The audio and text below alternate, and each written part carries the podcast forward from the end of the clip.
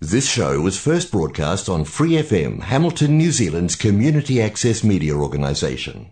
For more information on our lineup of shows and the role we play in the media, visit freefm.org.nz.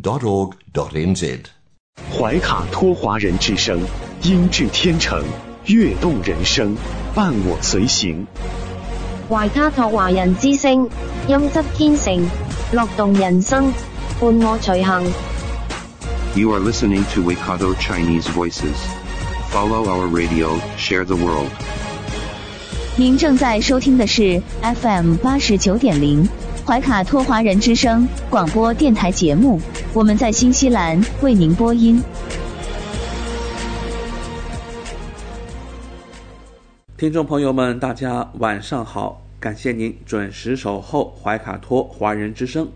我们的节目正在通过收音机立体声调频 FM 八十九点零和微信公众服务号博雅文创为您并机播出。时间来到了二零二二年十二月六号星期二晚上的七点钟。接下来两个小时的华语播音将由我奥斯卡还有我的搭档小峰轩轩为您共同带来。首先和您见面的栏目是由您熟悉的《中新时报》特约播出的读报时间，您将会了解到明天即将发出版发行的《中新时报》各个版面的精彩内容。关注天下，服务新华，主流视野，时代情怀。读报时间由《中新时报》特约播出。周二的中文广播节目，我们首先进入到了由新西兰南北岛全国发行的《中新时报》特约播出的读报时间。主持人奥斯卡会在这里和听众朋友们分享明天即将出版发行的《中新时报》各个版面的精彩内容。我们首先来关注一下《中新时报》版号 A 零二新西兰国内新闻第一篇文章：新西兰疫情最新播报。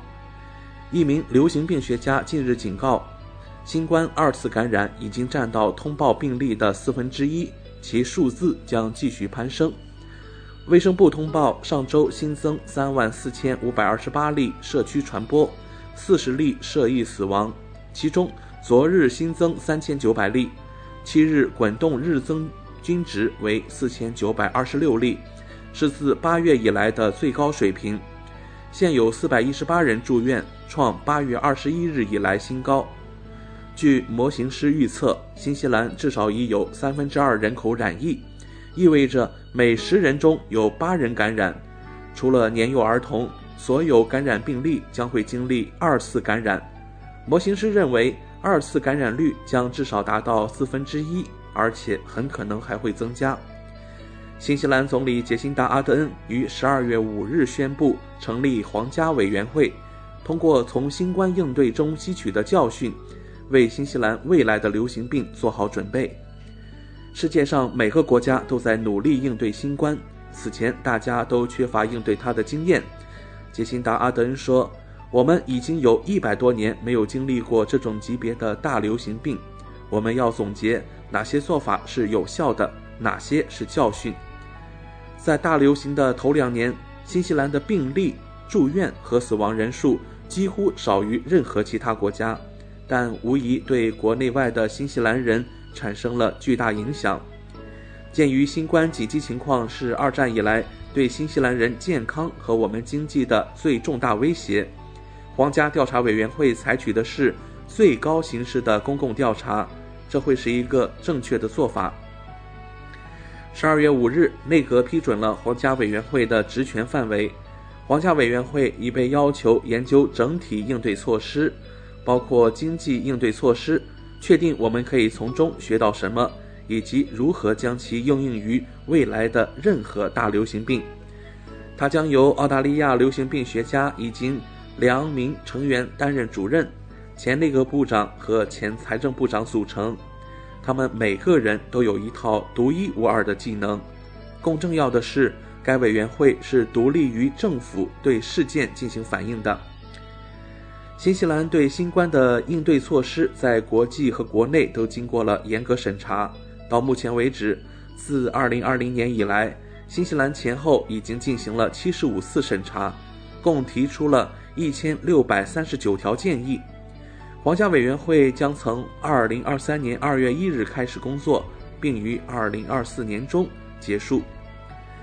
让我们来看《中新时报》版号 A 零二国内新闻第二篇文章：陈世杰总领事会见邓棒珍夫妇。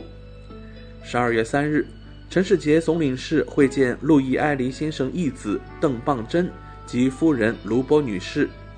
邓棒珍夫妇首先吊唁江泽民前国家主席不幸逝世，并介绍他们与新西兰中国友好协会合作，在新宣传艾黎先生事迹有关情况。陈总表示，艾黎先生数十年如一日，为新中国的解放和建设事业做出宝贵贡献，在新西兰和中国都获得高度赞誉。希望邓棒珍夫妇继续发挥特殊作用。做好身边点点滴滴的工作，促进中新民间友谊，将路易埃利精神进一步发扬光大。让我们继续来看《中新时报》国内新闻下一篇文章：陈世杰总领事出席纪念路易埃利诞辰一百二十五周年活动。十二月二日，陈世杰总领事出席新西兰中国友好协会主办的。纪念路易艾利诞辰一百二十五周年活动，并致辞。新中友协奥克兰分会主席麦克道森、奥克兰市议员麦克里、新西兰前国会议员霍建强、杨健、新西兰中国和平统一促进会会长黄伟章、新中友协前主席荣大伟和艾黎亲属等奥克兰各界友好人士约五十人出席活动。陈总对路易艾黎。将六十年的生命献给新中国的解放和建设事业，表示崇高敬意。陈总指出，出于对中国和中国人民的深切热爱，艾黎先生发起公和运动，建立培黎学院，但他的贡献远不止于此。习近平总书记在中国共产党二十大报告中强调，要讲好中国故事。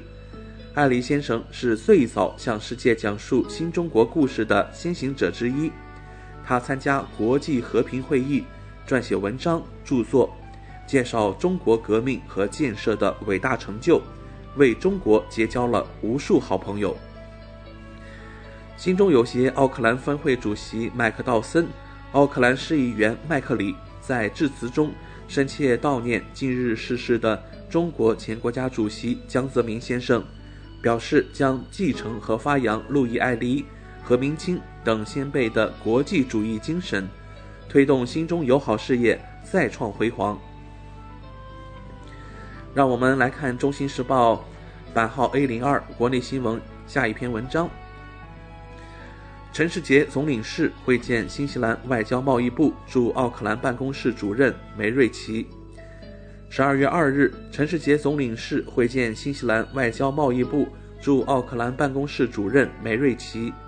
梅瑞奇主任首先对中国前国家主席江泽民先生逝世表示深切哀悼。梅瑞奇表示，新中在气候变化、零碳技术交流、食品安全和农牧产品等方面有广泛合作空间，新中经贸合作互利共赢。新方企业自身获得了发展，也为中国人民提供了优质的产品和服务。双方还就轨道交通、新能源汽车等领域加强合作进行了探讨。陈总表示，江泽民主席是中国共产党第三代中央领导集体的核心，他本人高度重视发展中新友好关系，实现了中国国家主席对新西兰的首次国事访问。将中新关系推上新高度。中新建交以来，创造了许多第一，长期走在中国与发达国家关系前列。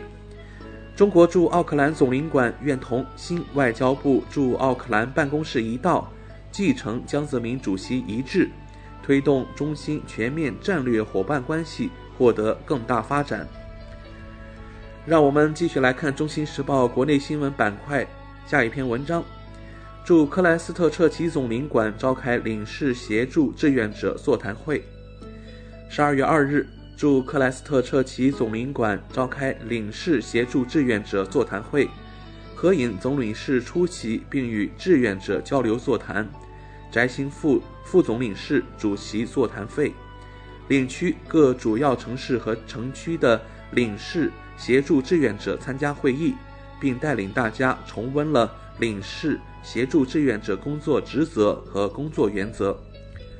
何总领事首先向大家介绍了中国共产党二十大精神，指出二十大报告提出要加强海外安全保障能力建设，维护中国公民、法人在海外合法权益，体现了中国党和政府对海外公民和机构的安全和合法权益高度重视。何总领事并总结回顾了今年总领馆领事协助工作。对志愿者辛勤付出和无私奉献给予肯定和感谢。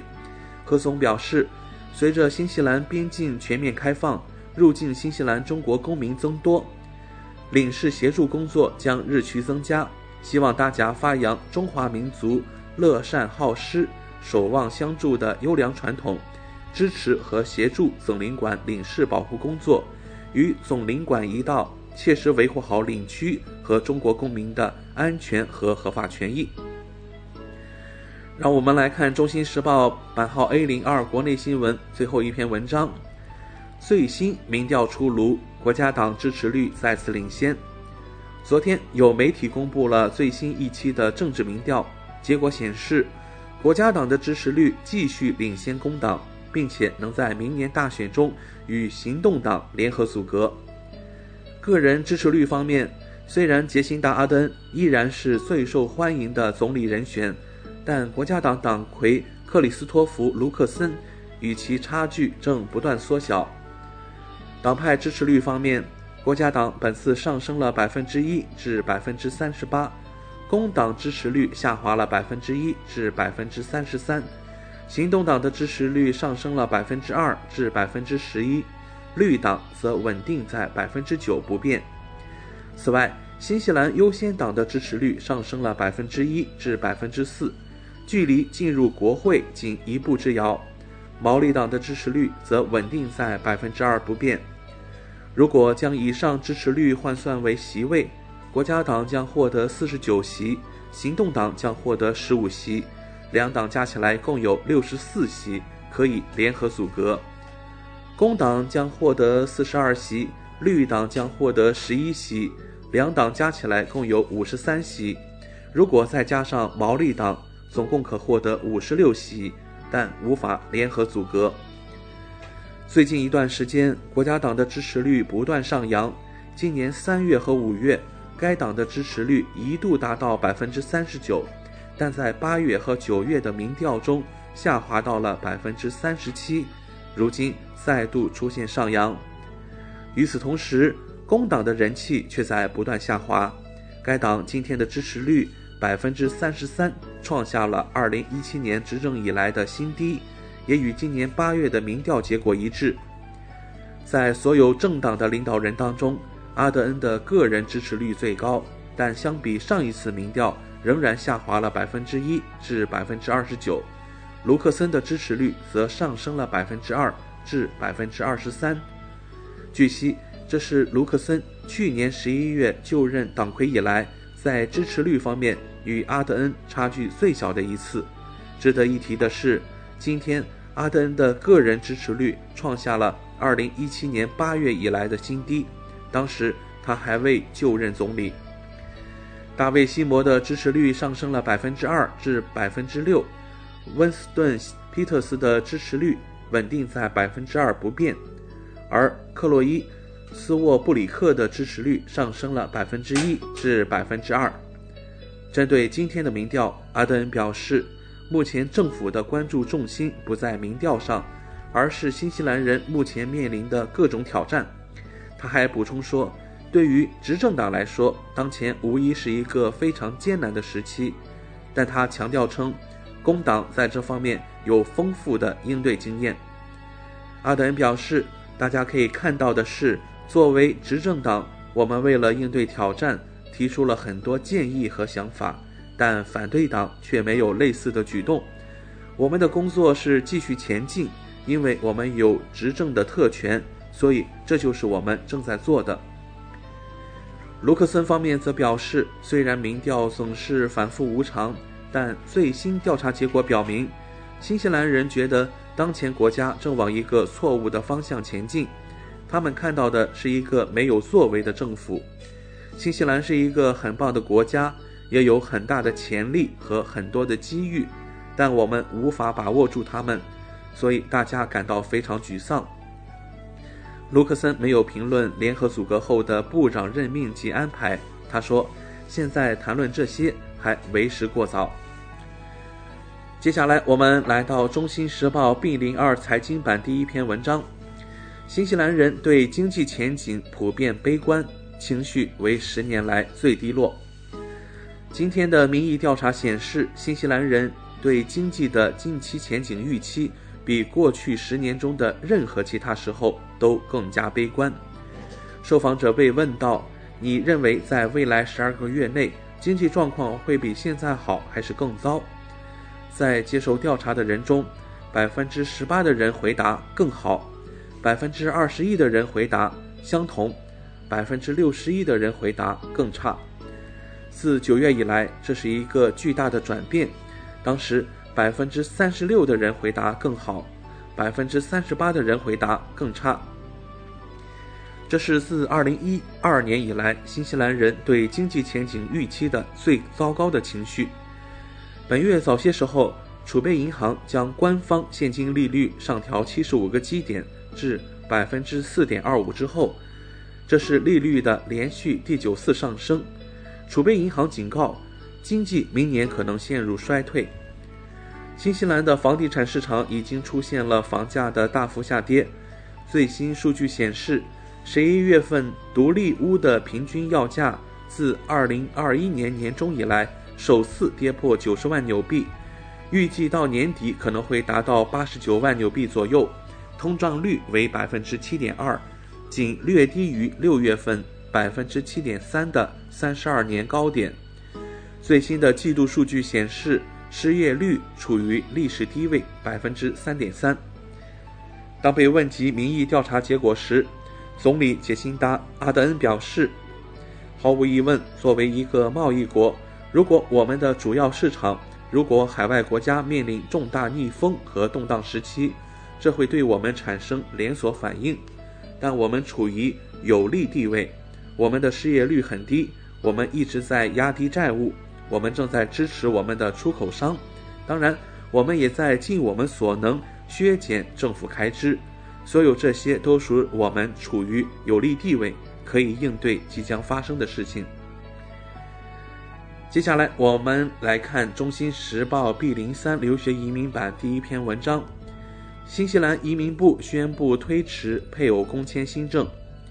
新西兰移民部长十二月五日宣布，原定于二零二二年十二月生效的配偶工签新政已推迟至二零二三年四月生效。目前，新西兰的伴侣可以获得开放工签，但按照政府的原本计划，十二月起只有绿名单上的移民才能为伴侣申请这类签证。如果移民从事绿名单以外的职业，自己和伴侣都要找到有资质的雇主，为其提供申请担保。行业人士希望政府重新考虑这一政策，因为这可能把移民推向其他国家。移民部长五日说：“我们希望针对移民伴侣从事高技能工作的能力提供更多确定性，并希望简化这一流程。有关配偶工签新政的进一步细节。”预计于明年二月公布。我们将考虑对拟议的新政策修改进行一些调整。此前，我们从相关人员那里收到一些反馈，其中特别提到保护弱势群体。目前，移民伴侣继续享有开放工签的权利。之后的变更只适用于新政正式实施后发放的签证。在平衡的一个关键点在于，侧重于培养新西兰所需的技能。过去的系统则偏向于某些行业的大量低工资劳动力，这是一种转变，但它对新西兰经济更有利。它也将减少旧系统下移民剥削问题。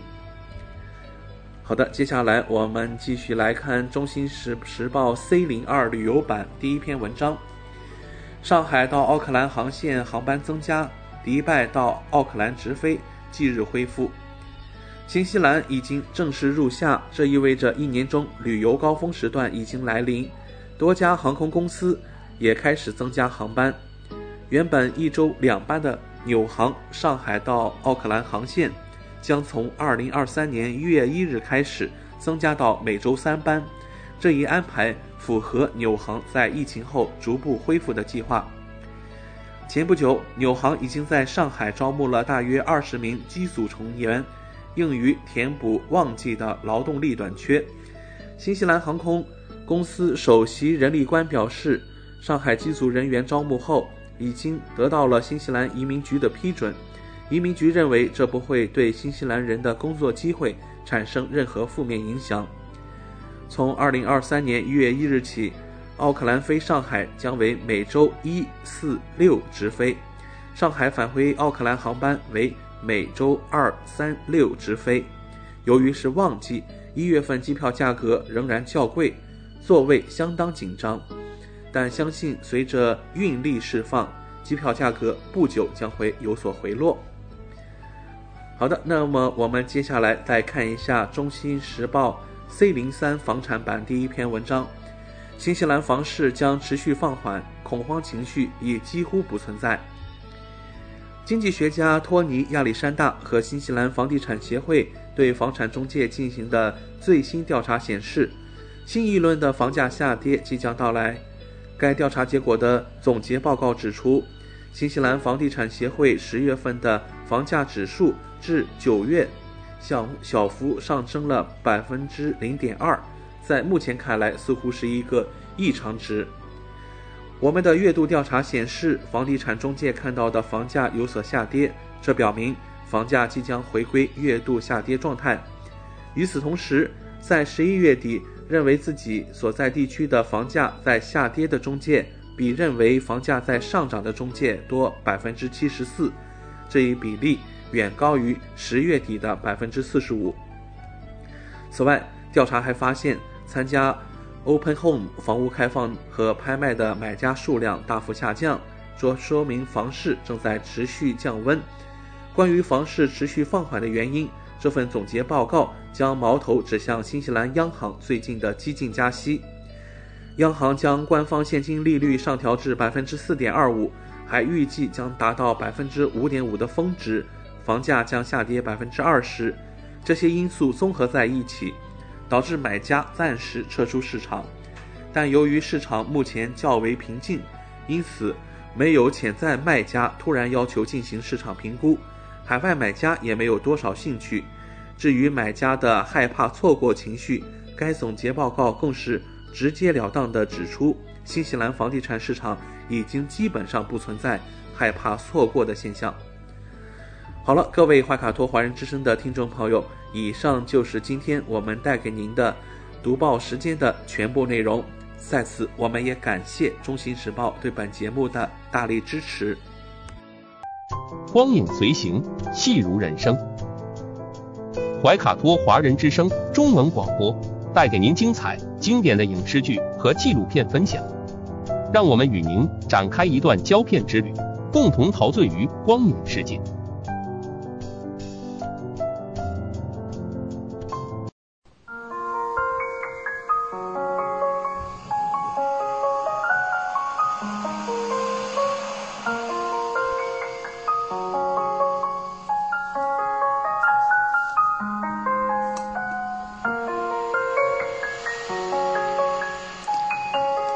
的听众朋友们，新西兰怀卡托华人之声一直陪伴您，我是主持人轩轩。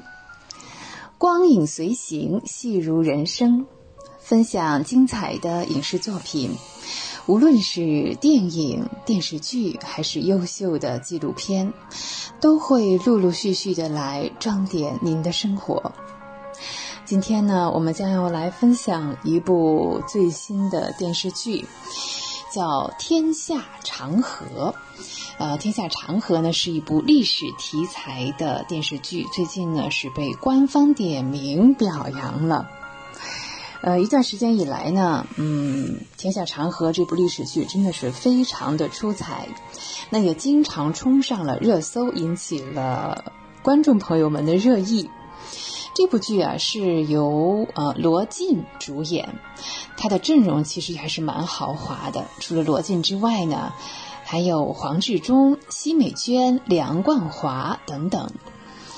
他们一起呢，为我们构筑了一篇古代治水的历史长篇。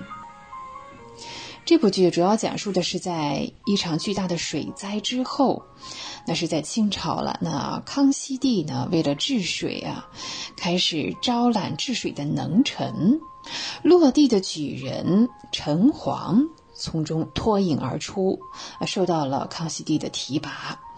他与其他呢同样有治水的能力的这些呃怎么说呢人才哈进行了搭档，共同治理天下长河。哎，这样一个故事，天下长河凭借厚重的历史韵味和演员们精湛的演技，获得了网友们的一致好评。一些网友啊看到这部剧的题材的选材真的非常新颖哈。嗯，不是这个时下的这些嗯家庭剧啊，什么时尚剧啊等等，而是呢认为这个河道治理工程啊，实事求是的讲，自古以来啊，到现在也是这样，历朝历代都是一个重点的工作，但其实呢，能够嗯关注到这个方面的影视作品啊，真的是非常的少。然而，中国在治河历史上有很多仁人志士啊，这些人应该被记得啊。那还有网友呢是夸赞这部剧当中啊，很多戏份啊拍的是非常到位，看似是日常语言的交流啊，啊，但其实呢，这个台词写的很有功力，是双方在不断的试探与较量。剧中呢。呃，像明珠和索额图这两人啊，非常的有看点。而且最近呢，由国家广电总局信息中心的官方微博哈，嗯，还发表了一篇《天下长河》，是为久违的历史题材提供了借鉴。这当中呢说呢，这部电视剧啊，一部治皇史，半部中国史。其实呢，习近平主席呢，在近些年来也一直提到过，治理黄河是我们的母亲河。电视剧呢是开宗明义，嗯，这表示呢，这部剧用了一场其实非常硬核的啊，抗洪抢险的护堤，向观众们展示黄河的凶猛。夸赞呢，该剧是有真实的历史朝代、真实的历史人物和真实的历史事件，这是三大的真实为基础。从这一点上来看呢，《天下长河》是守住了历史题材大事不虚的良心。这部剧哈，你像广电总局给予了很高的评价，也是充分的肯定。天下长河真的特别不错呢。从很多的细节方面呢，我们说它是很好的还原了当时的古代的真实情况。我们看到网友啊谈论颇多的是康熙啊，为什么和以前电视剧看到的康熙不一样了？不是总是穿着龙袍走来走去？哎。实事求是的讲呢，清朝的皇帝的服饰呢也是多种多样的。既然是皇上，那不是应有尽有？难道一天就穿一套衣服是吧？皇帝的服饰呢也分为礼服、吉服、哎常服、便服等等。礼服啊是大典时穿着的，而吉服呢是在一般的呃像是吉庆的宴会上穿着，或者是正式的朝见啊当中啊来穿。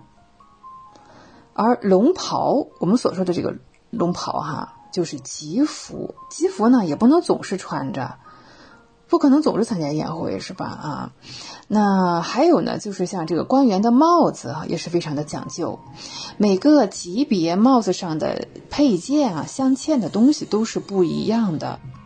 这个是实事求是的啊，这个只能佩戴与自己官级相配的帽子。这部剧当中呢，我们看到了很多这个事实，还看到了很多的严谨。最为难得的是，历史剧中啊，加入了我们说它不是特别严肃的那种啊，还有一些搞笑的部分。呃，这些幽默的部分让这部剧看起来一点都不沉闷。剧中索额图和明珠啊，这两位啊，嗯，时而斗个嘴呀，等等啊，这成了这个这部剧快乐的源泉之一吧。天下长河，嗯，据说是在开播仅仅四天的时候啊，就拿下了收视的第一名。所以呢，比起这些奇幻剧啊、偶像剧啊，还是历史剧更耐看、更良心一些。并不是说观众的兴趣改变了，喜欢历史正剧的观众还是大有人在的。但是我们的佳作啊，真的是非常有限。像以往的古装历史剧啊，要么是君王治理国家，要么是仁人志士的丰功伟绩，很少有人会选用治水哎这个命题啊来拍剧来做文章。呃，其实中国历史上有不少治水的名人，但是真正的被人记住的又有多少呢？据说啊，当时这个剧组哈是非常用心的。挖了一条这个带引号的黄河，布置这个景啊，就是用了大概要五个月的时间。所以呢，剧中画面呈现出的这个真实感真的是非常不错。另外呢，像这些实景，像室内呀这些装饰啊等等，剧组呢大概花了将近一百四十天来搭建这个实景，这样让观众就有了更加优质的观剧体验。嗯，好了，除了这些呃硬件之外呢，嗯，关键它的剧情啊，真的是非常的接地气，而不是假大空的主角光环。开场的剧情呢，就是此起彼伏。剧中呢，黄河发生了水患，这个水患啊，不仅关系到下河七州百姓的性命，更是和康熙部署的军事行动是有关的。所以呢，河工在河边啊，正在抗洪抢险啊，运用这个防汛的工具。这时呢，一个巨浪拍过来，哎，直接就是十七条人命就被带走了。哎呀，我们在是镜头的移动之内呢，我们看到到了下河防线嗯被冲破之后呢，上面飘着是密密麻麻的尸体。那么早有前车之鉴，为什么不趁早治理呢？哎，其实也不是说朝廷没有说要做这件事情，而是这个 呵呵主管这件事情的河道官中饱私囊，治河的钱已经被他花的差不多了啊，所以呢，只顾着自己衣食无忧，根本不管百姓们的死活，更别提啊去什么筑堤防汛啊这样的工程了。天下长河的故事当中啊，其实啊，你看我们聊到这儿哈，已经铺设好了。像内部清理啊，呃，治理水患以及军事行动，是不是有这样三个伏笔啊？治理水患之前呢，就要先清理门户，把那些走后门的、托关系的、懒政的，通通拿掉。比如说我们刚才说那个河道官是吧？王光玉啊，清理好门户之后呢，再启用人才来治水患。我们要说这部剧当中的康熙帝啊，就是由罗晋来饰演的。那康熙帝在选拔人才的时候，的确做到了不拘一格。这类人才啊，就是我们刚才聊到的，像城隍啊、晋府啊等等。其中呢，晋府就是由黄志忠来饰演的。这个角色呢，是忠肝义胆、义薄云天。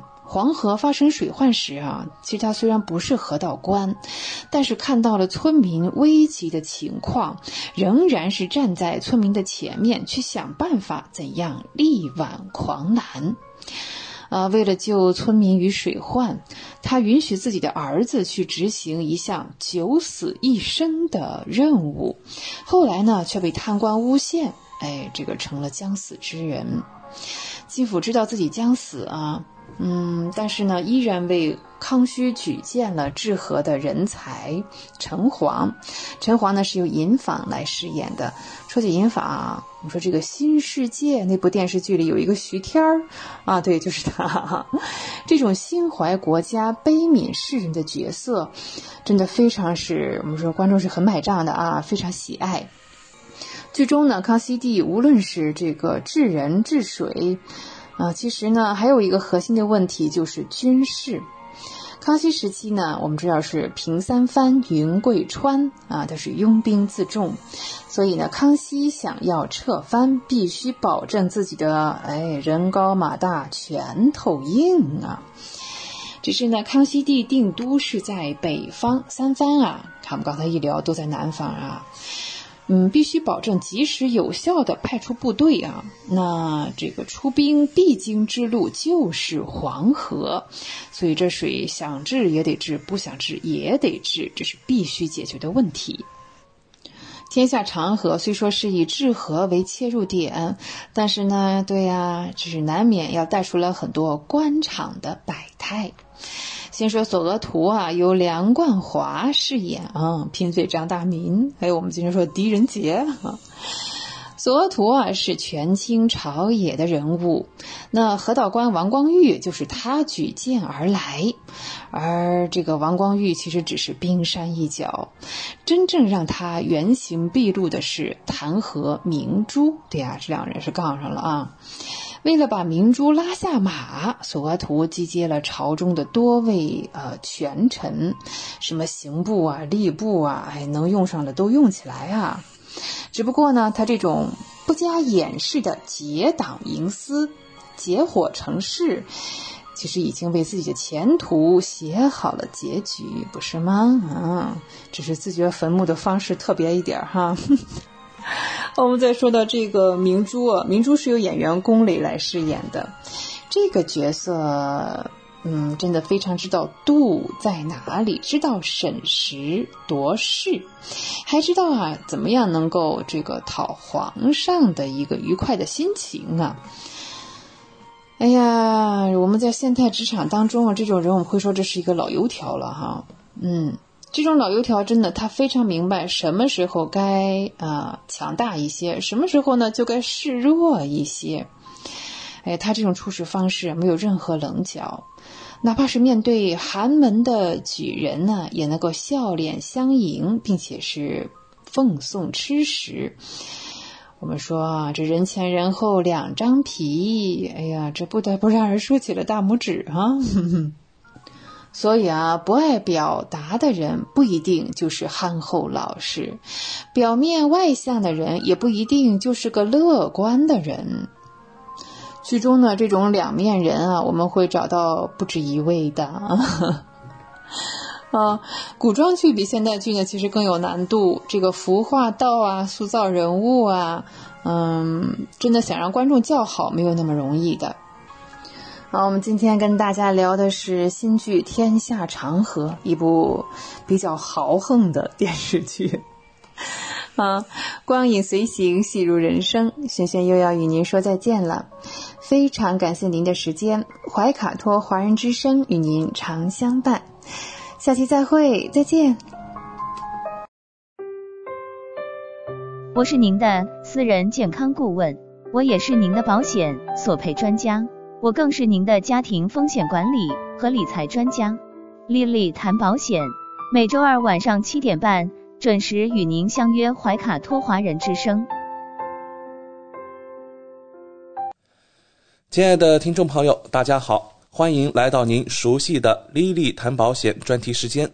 我们邀请纽西兰顶尖的专业保险和理财专家丽丽女士。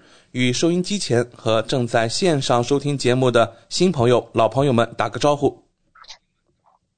各位听众朋友们，大家晚上好，我们又见面了。嗯，晚上好。我们知道您是全球百万圆桌 MDRT 顶尖会员，纽西兰第一位获得全球华人金融保险业最高荣誉国际龙奖 IDA 白金奖的保险顾问，新西兰保险行业大奖 Ascent 最高奖项白金奖。和 Apex 最高奖项白金奖的获得者，很高兴您做客我们的节目。谢谢阿斯卡。嗯，上期的节目中，我们聊到了新冠对于保险行业的影响，以及在全球范围内保险公司或再保险公司针对新冠做出的核保或者是保单调整等等。今天我们请丽丽来跟我们聊一聊医疗保险中对于怀孕生产方面的保障。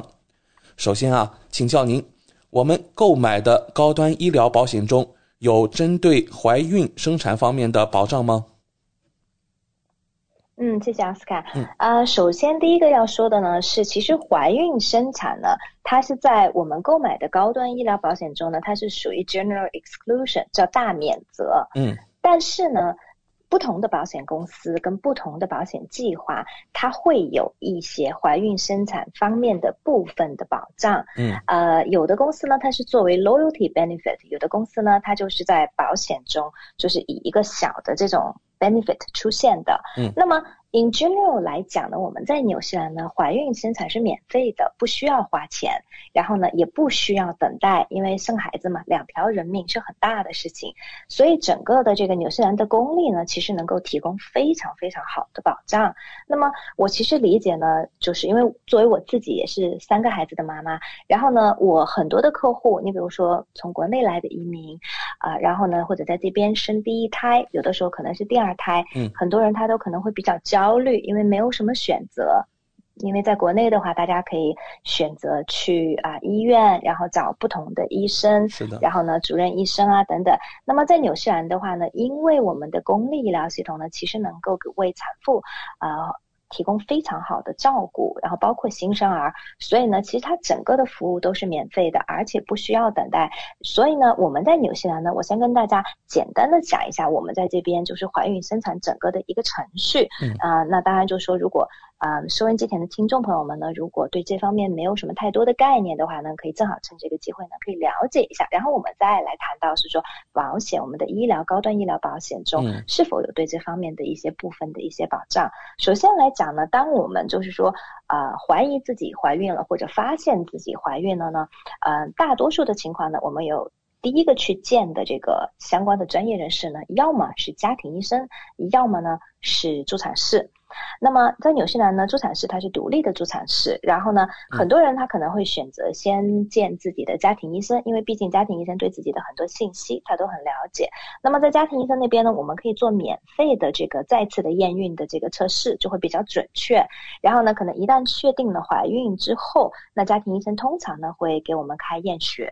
可能就会是初步的第一次的这个验血，那验血是不需要花钱的啊。那么，所以呢，只要我们享受免费的公立医疗，那整个这个生产从最初期到产后这些整个的一套都是不需要花钱的。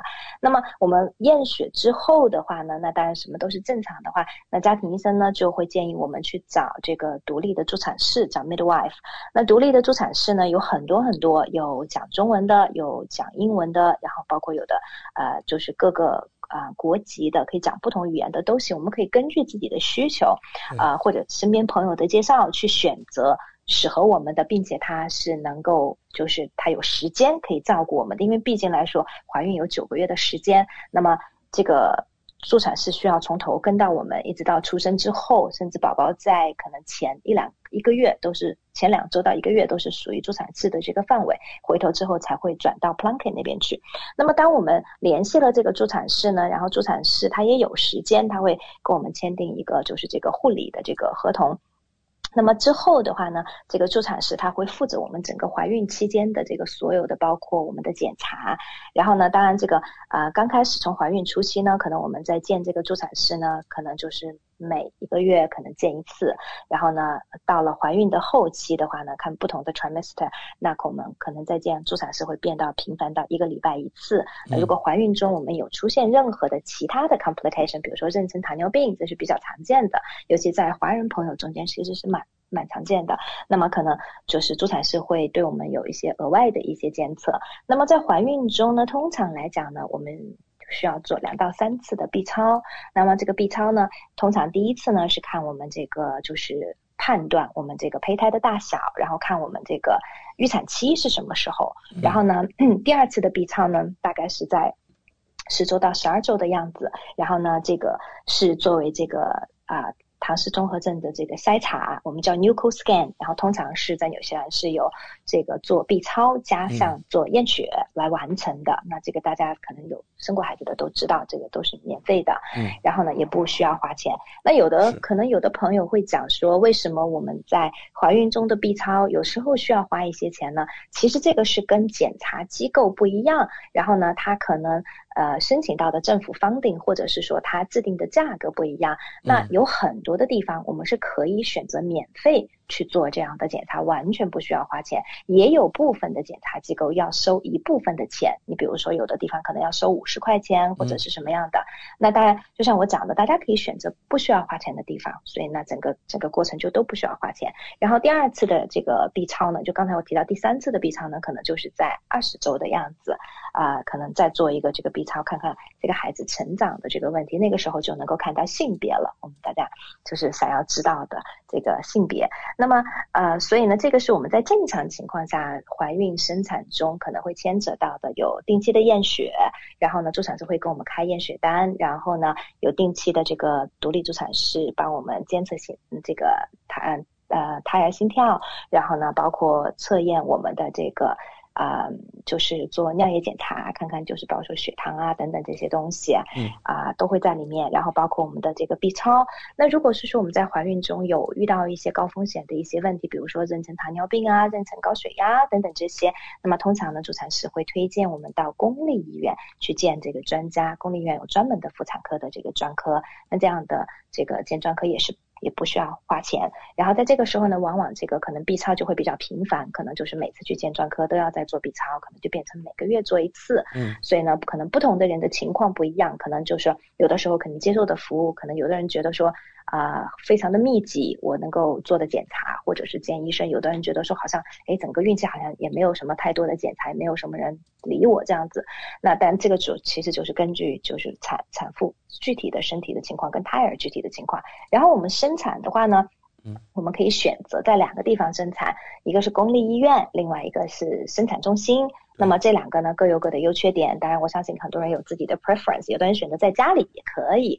那么呃这个在医院里头呢，那好处呢肯定就是说，因为万一有什么意外的话呢，它可能比较能够快的能够应付。然后呢，在这个生产中心的话呢，环境可能比较 relax 一点，很多人他可能会比较喜欢。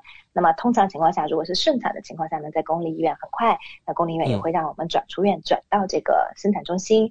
然后呢，还有一个我们经常会遇到的一个问题呢，就是我们经常会被问到我是否可以选择性的剖腹产，很多人会问到。那么呃，我们如果是在公立医院正常生产的话呢，那他这个呃通常情况下医生是不会建议我们去选择性的这个剖腹产的。那除非就是说我们在生产中遇到困难，然后呢或者需要紧急剖腹产这种情况，那正常的情况下都是在鼓励我们顺产。那么这个呢就是谈到我们整个在这个生产过程中，可能就是说正常的一种情况。那么现在我们来谈谈这个保险里面对这个怀孕生产的这个保障。嗯，那么首先来讲呢，刚才我提到了大多数的高端医疗保险，它对于怀孕生产呢，它都是在大免责，因为我们公立医院能够免费提供这方面的保障。因为我们之前在谈到高端医疗保险呢，我们也强调了这一点，就是说我们纽西兰的高端医疗保险，它是建立在公立医疗的基础上的，所以公立医疗能够及时救治的东西呢。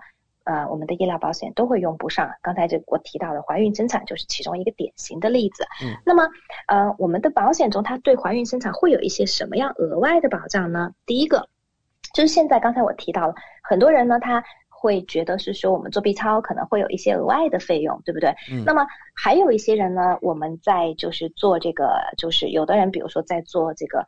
啊，在做这个呃搪塞的时候，那可能很多人觉得说，我只是做这个 B 超 Nuco Scan 加上这个验血，还不一定很保险。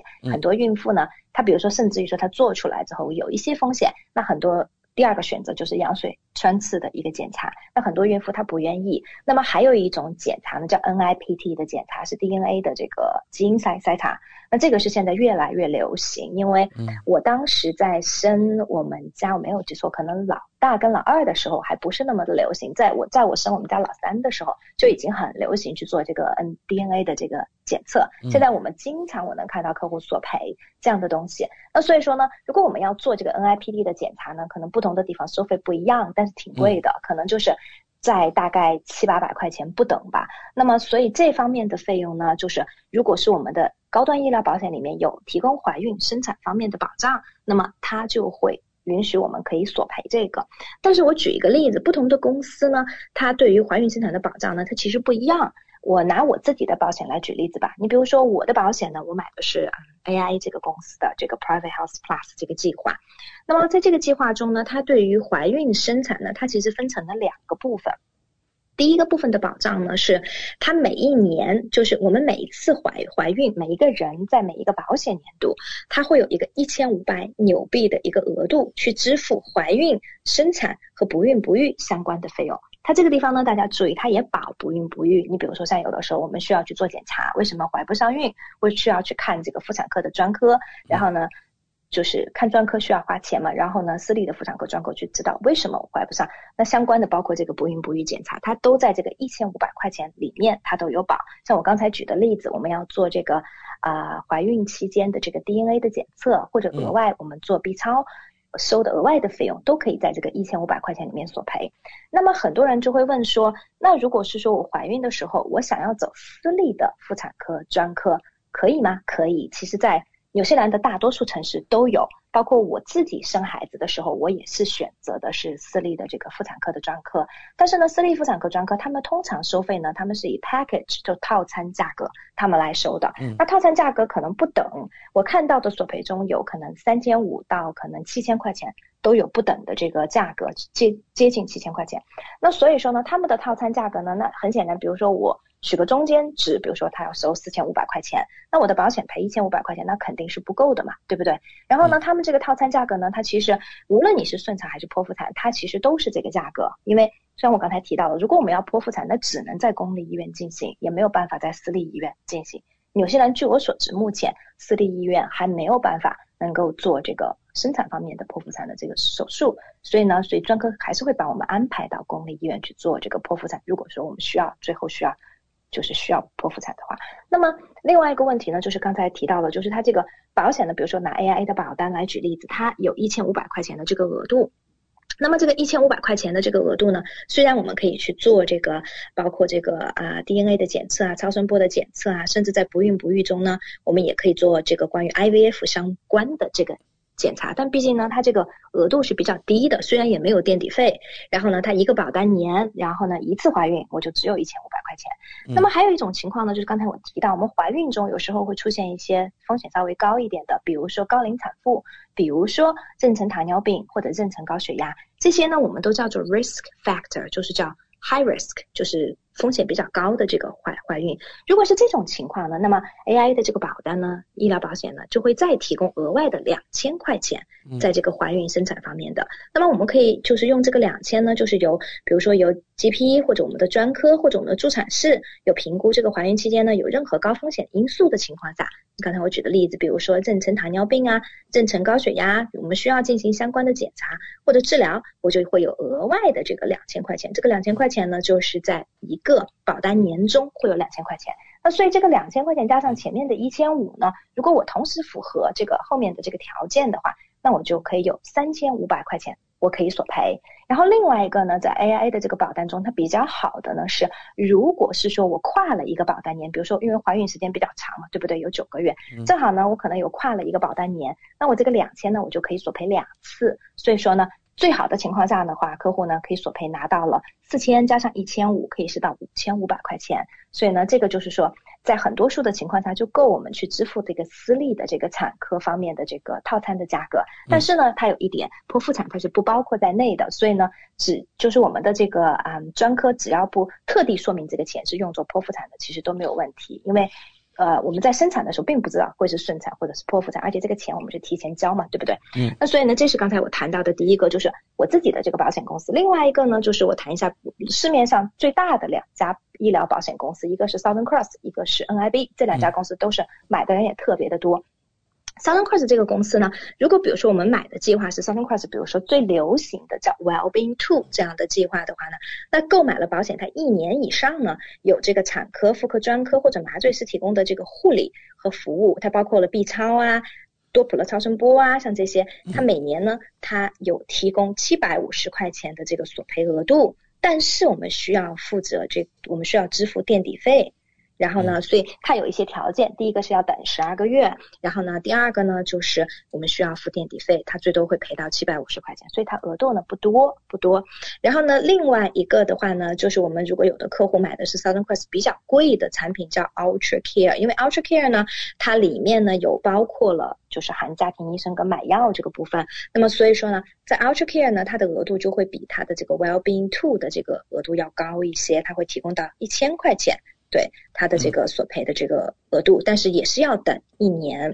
对，嗯，然后呢，还有一个呢，就是呃，我们刚才提到的这个啊，刚才我们提到的，在这个 NIB 的这个计划，那 NIB 呢，也是一个比较流行的一个医疗计划，高端医疗保险的计划。那 NIB 的话呢，它对于单次怀孕来讲呢，在一个保单年中呢，它目前的额度算是最高的，在。行业中，目前就是三三家公司对比中，在这三家公司中算是最高的。它每年呢，每一次怀孕，它每一次怀孕，它可以提供到四千块钱的这个关于怀孕中由家庭医生、专家或者是助产士评估怀孕期间有高风险因素，它这个注意大家注意就是它有高风险因素需要进行相关检测等等，然后呢，它会保到四千块钱。但是呢，NIB 的它这个四千呢，它仅仅是叫做 obstetric care 的这个。就是 benefit，它不会把不孕不育这一点，所以呢，这个是一个小的这个区别，对，而且呢，它也是有特别说明是剖腹产，还有宫外孕，它是不包括在里面的，对，所以这就是呢，可能市面上比较流行的三家公司，我们刚才做的一个这个对比。嗯，感谢丽丽带来详细的介绍。那大家比较关心啊，我们在索赔的时候需要注意哪些问题呢？嗯，索赔的时候呢，刚才我提到，就是刚才在介绍这个，就是这几家保险公司的产品的时候呢，第一个就是不少的公司它都有等待期，然后呢，你比如说刚才我举的例子，AIA 的这个公司呢，一千五百块钱的这个呢，它要购买保险两年以上，两千块钱的这个额度呢是没有任何等待期的，然后 Southern Cross 呢是有一年的等待期，然后呢，呃，NIB 的这个保险呢是要购买完保险以后的这个怀孕。对，就是你不能够是在买保险之前你就怀孕了，所以他要等到购买保险以后。的这个怀孕，然后它才会保。然后呢，还有就是剖腹产，它不包括在里面。然后有的公司呢，它会保不孕不育的治疗。然后呢，有的公司呢，它不包括这个不孕不育方面的这个治疗。然后还有一个呢，就是我们在索赔的时候呢，因为刚才我提到了，就是我们如果要走私立的这个产科专科的话呢，然后呢，再跟产科专科的沟通，然后包括我们在这个支付这个这个专科的费用，在索赔的时候呢，我们可能有时候需要注意一。下，因为刚才我提到保险公司因为索赔中它还是会有一些限制，所以呢，像我们的客户呢，我们都会及时提醒他们，在怀孕的初期，我们就会提醒他们。嗯，那除了您刚才的介绍，还有哪些保险对于怀孕生产有所保障呢？嗯，没错，就是怀孕生产呢，因为是个风险很高的事情，对于妇女来讲，那所以说呢，我们经常也会遇到客户会询问，是说，啊，但我们的大病保险会保吗？我们的人寿保险会保吗？嗯，那我们从这个就是 general 的角度来讲呢，那如果我们因为怀孕遇到了，你比如是说很不幸遇到了风险非常大的，然后比如说导致引发其他的并发症去世，那人寿当然是会赔。因为人寿保险它没有这个方面的免责，我们之前已经提到过了。有些人的人寿保险它没有免责，好的人寿保险我是这样，没没有免责，它是真的是非常好非常好的人寿保险。那大病这个保险呢，如果我们怀孕中遇到了意外，就是有一些并发症符合这个大病的这个索赔，那当然大病保险它也是会。赔的，我之前有遇到过，就是呃，客户因为怀孕引发的肺动脉高压非常大的这个疾病，最后大病也是有索赔。虽然救治呢是在公立医疗免费进行的救治，可是大病保险呢是正常索赔。大病保险它就是说，只要你符合它的条件，无论是我之前提到过的，我们因为不幸感染了新冠，然后呢进重症监护，或者是我打了疫苗造成了一些，或者因为怀孕造成了。这个严重的一些啊反应，只要达到了它的这个索赔的标准，它都会理赔。另外一个呢，就是我们的大病保险里面呢，有的保险公司呢，它其实里面它有赠送一些保障，怀孕生产方面的保障。我还是拿我自己的保险来举例子，因为这个比比较好举举例子。比如说 AIA 的保险，它里面有赠送叫新生儿保障。新生儿保障呢，就是它是自动送的，你购买了这个大病呢，它就自动会送。就是说啊，如果是说这个新生儿出生出现了五种中的任何一种。的这个先天性的残疾，那么它就会一次性的理赔。你比如说像兔唇、唐氏综合症、脊柱裂，然后呢失明、完全失明，或者是说缺少就是两个这个啊我们的肢体，包括手或者脚等等这样子。嗯。然后先天性肢体残缺这些，它就是会有新生儿的这个保障里面的这个索赔。然后呢，嗯，当然它这个它是说的，它这个就是定义是要就是出生的时候患有。五种特特定先天性疾病中任何其中一种，并且在出生三十天后要存活下来，然后呢，他会赔到我们的保额百分之五十，最高达到五万块钱。但是呢，我们索赔这个不会降低我们投保的，我们大人投保的这个重疾保险中的这个保额，它是它是不会降低的。所以这个是大病中第一个是自带的。另外呢，我们在购买大病保险呢，我们可以选择性的投保呢，它叫。Maternity 的一个保障就是怀孕生产方面的这个保障，当然这个选择性的这个保障呢，它叫 optional children and maternity benefit，就要单独的加钱，当然也不是很贵。那这个保障呢，它其实主要是把怀孕中呢三种比较严重的这个。怀孕中出现的意外，第一个呢，子痫，我之前也有客户索赔过。然后第二个是葡萄胎，然后呢，第三个是弥散性血管内凝血，就叫我们英文简称叫 DIC，这个是很严重的。那我们遇到任何这三种中的这个怀孕中的 complication。这个妊娠一定都需要终止，因为风险是非常大的，啊，那么所以呢，它我们如果有加选这样的保障的话呢，那么它就会理赔，但它理赔呢，它因为这个加选的这个保额并不是很，就是这个这个这个保障并不是很贵，所以它的理赔呢就只有一万块钱，也不是很多，但这个理赔呢也不会降低我们本来购买的大病的这个额度，所以目前来讲呢，这个就是我们的重疾中能够对我们提供的这样的一些保障，对。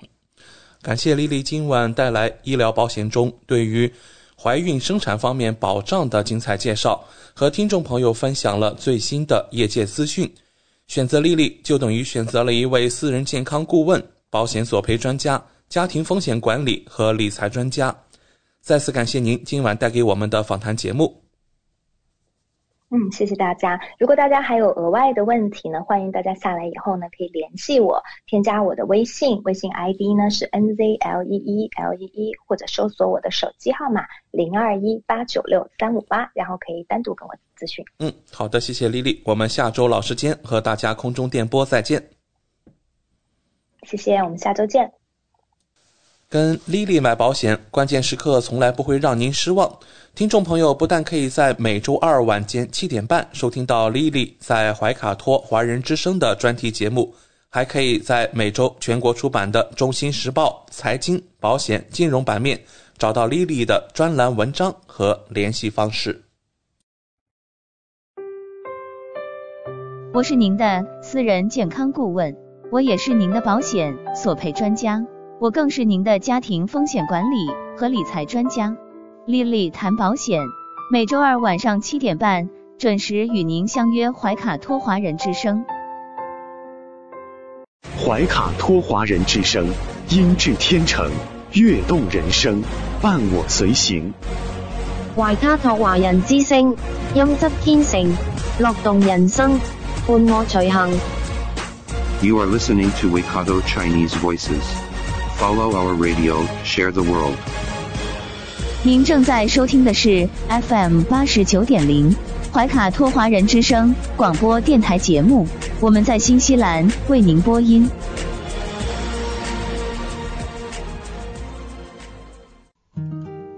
感受东方文化，体验汉语魅力。怀卡托华人之声电台主播轩轩主持，中文了不得，让您足不出户。感受地道中文，轻松学汉语，快乐中国行。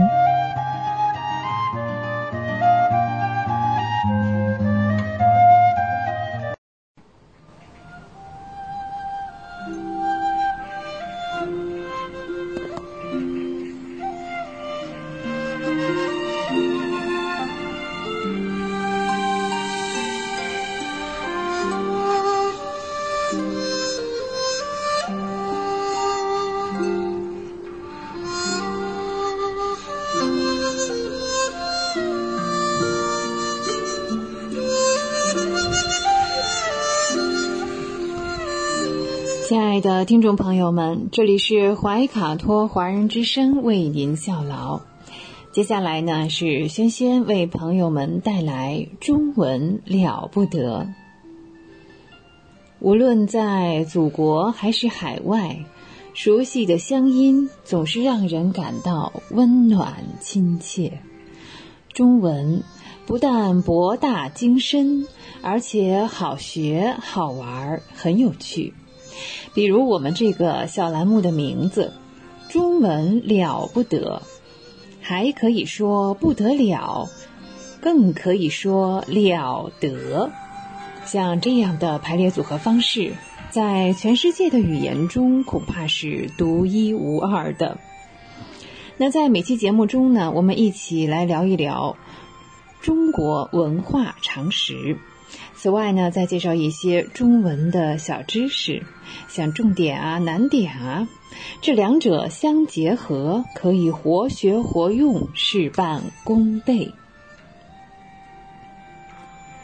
好，在今天节目的第一个单元当中呢，我们将继续中国历史上的科学发明。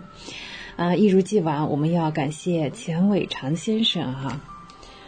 上一期呢，我们还是聊到了中国的建筑啊，特别是中国的塔。那在中国的塔当中呢，中国画的叫苏堵坡。哎，苏堵坡这个词啊，是从梵语中来的，它的意思是坟冢。这个坟冢可不是普通的啊，是佛祖的舍利存放的地方。中国画的这个苏堵坡呢，是密檐式的，把印度的苏堵坡。它是这个半球形哈，它是半球形这个塔身，到我们这里呢化作了正方形啊。隋唐是正方比较多，那到了辽金之后呢，八角形的苏堵坡塔就比较多见了。这当中呢有呃木结构的形式，这是全塔的重要组成部分，也是第一层。再向上呢，各层的距离啊是其实是比较密集的。然后一层一层重重叠叠的瓦檐，这就是代表了苏堵坡上部的煞煞。哎，我们经常说千年古刹，哎，是这样啊。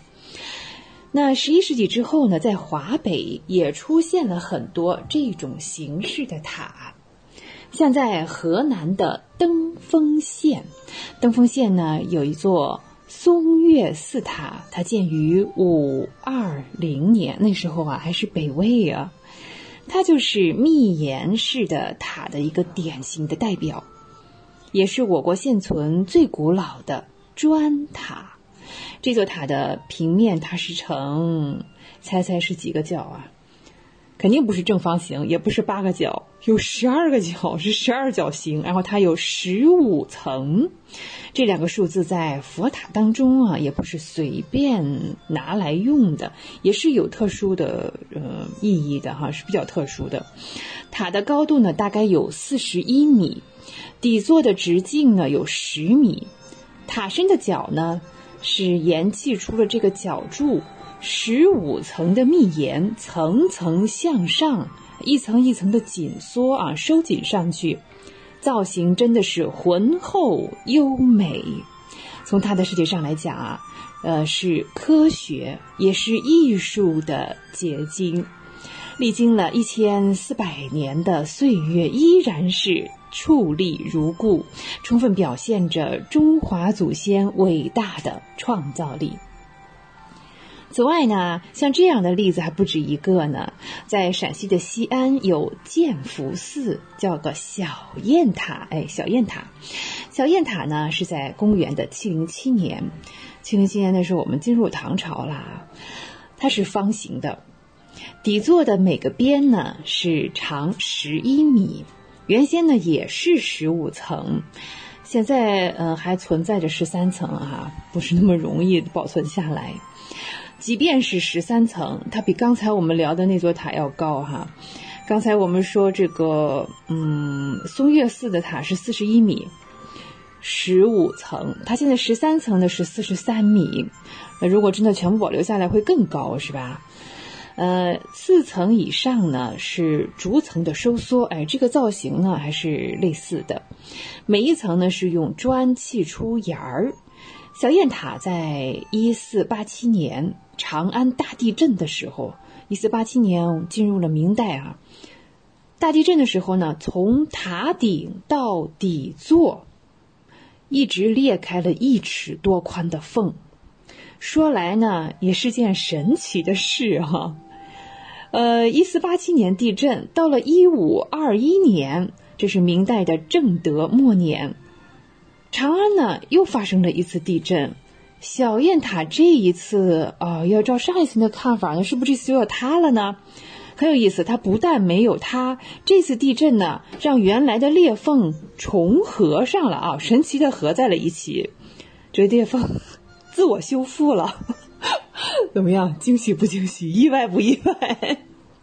啊，呃，不知道这个作者在造这座塔的时候，是不是已经预见了这一点啊？啊，嗯，到了一五五六年了，还是在明代哈，长安又地震了。哇，这个长安地震蛮多的啊，塔顶的震坏，呃，所以它是不是就是少了两层啊？原先十五层，现在只有十三层了。塔身呢是没有损耗的，完好的保存着唐代风貌。小雁塔不仅是密檐砖塔的典型之一，同时呢也是我国古代建筑工程的杰出范例。其他的呢，像北京天宁寺塔、河北易县金科塔、辽宁辽阳市的白塔，哎，这白塔。它是特别的高啊！这座白塔是七十米呀，七十多，确切说是七十多米。在成都呢，有宝光寺塔，都是密檐式的。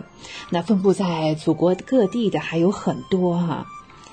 这些形式呢，都是和我们刚才开始聊的印度的苏堵坡啊这种形式是相近的。这呀是在十三世纪以后，随着西藏有藏传佛教传入，嗯，因此呢，这个塔呢也被叫做喇嘛塔。在北京妙应寺白塔就是现存的最古老的一个实例了。这座白塔呢建于一二八一年啊，元代了啊，底座的面积呢达到一千四百多平方米。台基上呢有两重迷座，两重迷座托着硕大的塔身，哎，这座塔也是很高哦，总高度呢是接近七十米。当时呢是嗯，在我国工作的一个尼泊尔的工匠家叫阿尼哥参加了设计和修建。至于最大的一座喇嘛塔呢，是在西藏哦，当然当然哈，西藏的江孜县白居寺菩提塔，这是在明代啊修筑的。以后呢，到了清朝所修高居北海琼华岛上的白塔，以及乾隆帝下江南在江南瘦西湖修的白塔，和北京妙应寺的白塔造型啊，基本上是一样的。啊，我们刚才聊了这么多的塔啊，这真是塔是中国文化吸收了外来文化，在原有的基础上呢，根据我国国情发展起来的优秀艺术作品。嗯，中华民族是世界上古塔最多、最丰富、艺术价值最高的地方哈。呃，中国的塔在全世界的建筑史上也是独树一帜，具有建筑结构的特点呢，还有中华文化艺术的特色。同时啊，我国的塔呢，一般都是高层建筑，你像从二十多米到八十多米，刚才我们聊到七十多米哈，其实最高的这个砖塔呢，在河北定县有座。开元寺塔，开元寺塔呢高达八十四米。北宋的咸平四年啊，到至和二年，大约是公元一千年到一千零五十年啊，这个时候，这个时候是修筑成功的哈。然后呢，它全部是靠的人力劳动，没有任何现代化机械的帮助下哈，修建一座相当于现在。大概到八层楼那么高的这个塔，哇！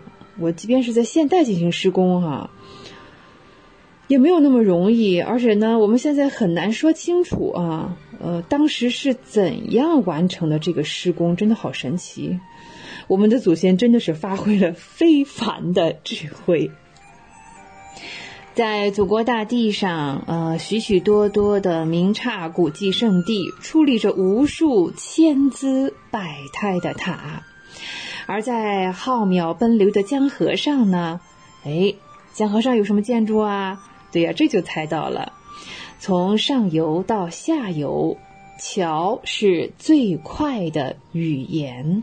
是啊，我们有时候说这个语言是沟通的桥梁。对呀，桥梁确实是沟通的作用。它是真的桥也是这样啊，两岸沟通啊，要交流有交通啊。啊，我们说啊，在江河上横跨着无数千姿百态的桥，桥啊连接着两岸，便利着广大人民的交通。根据《诗经》啊所记载的说哈，造舟为梁，那远在三千年前，这是最早的桥梁，这叫浮桥。实际上啊，也可以说浮桥是桥梁的，嗯。怎么说呢？一个先行吧。嗯，在历史上有名的桥，像长安的灞桥、北京的卢沟桥、福建泉城的洛阳桥等等。我们要说一个在中华大地上男女老少无人不晓的桥，叫做赵州桥。哎，这篇课文有没有印象啊？在民间啊。有一首歌叫做民歌，叫《小放牛》。哎，《小放牛》这首歌当中啊，就有其实原先啊民间的歌有一部分就是对赵州桥的夸赞。河北赵县的安济桥啊，也称赵州桥，它的当地的俗称叫大石桥。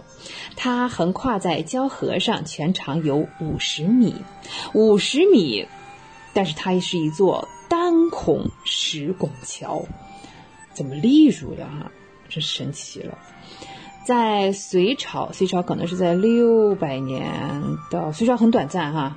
隋唐，隋唐，它在唐的前面，十几年的时间吧，六百零五到六百到六幺六年哈。对，这个期间修建的。那根据唐朝有一本书叫《石桥明序》说，完成这个伟大工程啊，是当时。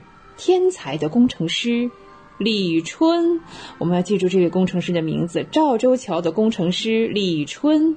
赵州桥呢，跨长三十七米，弧度呢是很大，跨度也大，但是这个弧形啊，嗯，我们看上图片上看上去是是平的啊，接近于平。在大券的两端各加两个小券，可以减轻桥的自重。哦，同时呀，还可以加速这个就是宣泄洪水的作用，同时呢，也非常的美观，有没有啊？这比单独一个大洞好看多了哈！哎，真的是既秀美又雄伟，历代的人民对李春这样的出色贡献无不叹服。石桥上还留着不少这个铭刻啊，都是来赞颂这座伟大工程的。同时啊，赵州桥的实用性，对啊，最早建桥是因为它要实用啊，实际生活要用到它。呃，实用性呢，它也被其他的地区啊仿造过。这个怎么来着？那句话叫什么？一直被模仿，从未被超越，是吧？啊。好，在赵县这个城西，清水河上的永通桥，永通桥还有一个名字叫小石桥。哎，赵州桥呢叫大石桥，它叫小石桥。那由此看来啊，它跟这个赵州桥应该是有很多相似之处的。山西晋城，呃，在沁水河上景德桥啊，当地俗称西大桥，结构造型和赵州桥基本上一样。我们还是我们刚才提到的这位伟大的工程师李春，创造了世界上第一座空状券桥。哎，这种做法呢，我们说在中国是隋是吧？哎，六百年的时候就开始有，到了欧洲，哎，我都不想提这事儿。到了欧洲，一九二一年才出现了这种桥，也就是说呢，在工程桥梁工程这一方面呢，它至少比我们晚了一千三百多年。哎呀，而这一千三百年间呢，赵州桥却已经承托了千百万人、亿万的行人、车马。物流来来往往，而且呢，还经受了洪水、地震的考验。哎呀，中华民族已经享受了一千三百多年这个桥的文化艺术和功能，然后西欧人到了一九一二年才出现类似的这种桥，不是说他们没有桥，是像我们这种水平的桥才刚刚出现。哎呀，还是我不想评价了啊，呵呵一笑。啊，这种呃安稳坚固，横跨在交河上，真的是空灵俊逸，风采依然。在水面宽阔的河流上，单拱桥，呃，当然有的时候是叫的巧妙呢。像赵州桥如此巧妙是可以立住的，但不是所有的单拱桥都能适用。像我们的祖先呢，当然了是多姿多彩，又创造出了连拱桥，那就不止一个拱啊。北京西南丰台区永定河，我们说这个，呃，永定河以前叫卢沟河，所以那个桥叫卢沟桥嘛，现在叫永定河哈。这是北京现存最古老的连拱石桥。啊，说起连拱石桥啊，真的，卢沟桥是一座杰作。卢沟桥始建于一一八九年，那是金那个年代还是金啊？在明清呢，都重新的维护过。卢沟桥的全长是两百六十多米，宽七点五米，下面有十一个拱洞，呃，连拱啊。在工程设计上采取了一些杰出的措施，一个是呢。两个相邻的拱洞都有一个共同的拱角，哎，这个拱角呀，可以加强这个拱桥整体的承载能力。第二呢，是将桥墩前端修成了尖嘴，这个尖嘴呀，是加强它分流破。因为是在北方嘛，天寒地冻啊，结冰是常有的事儿哈，那还能滑冰呢，在上面。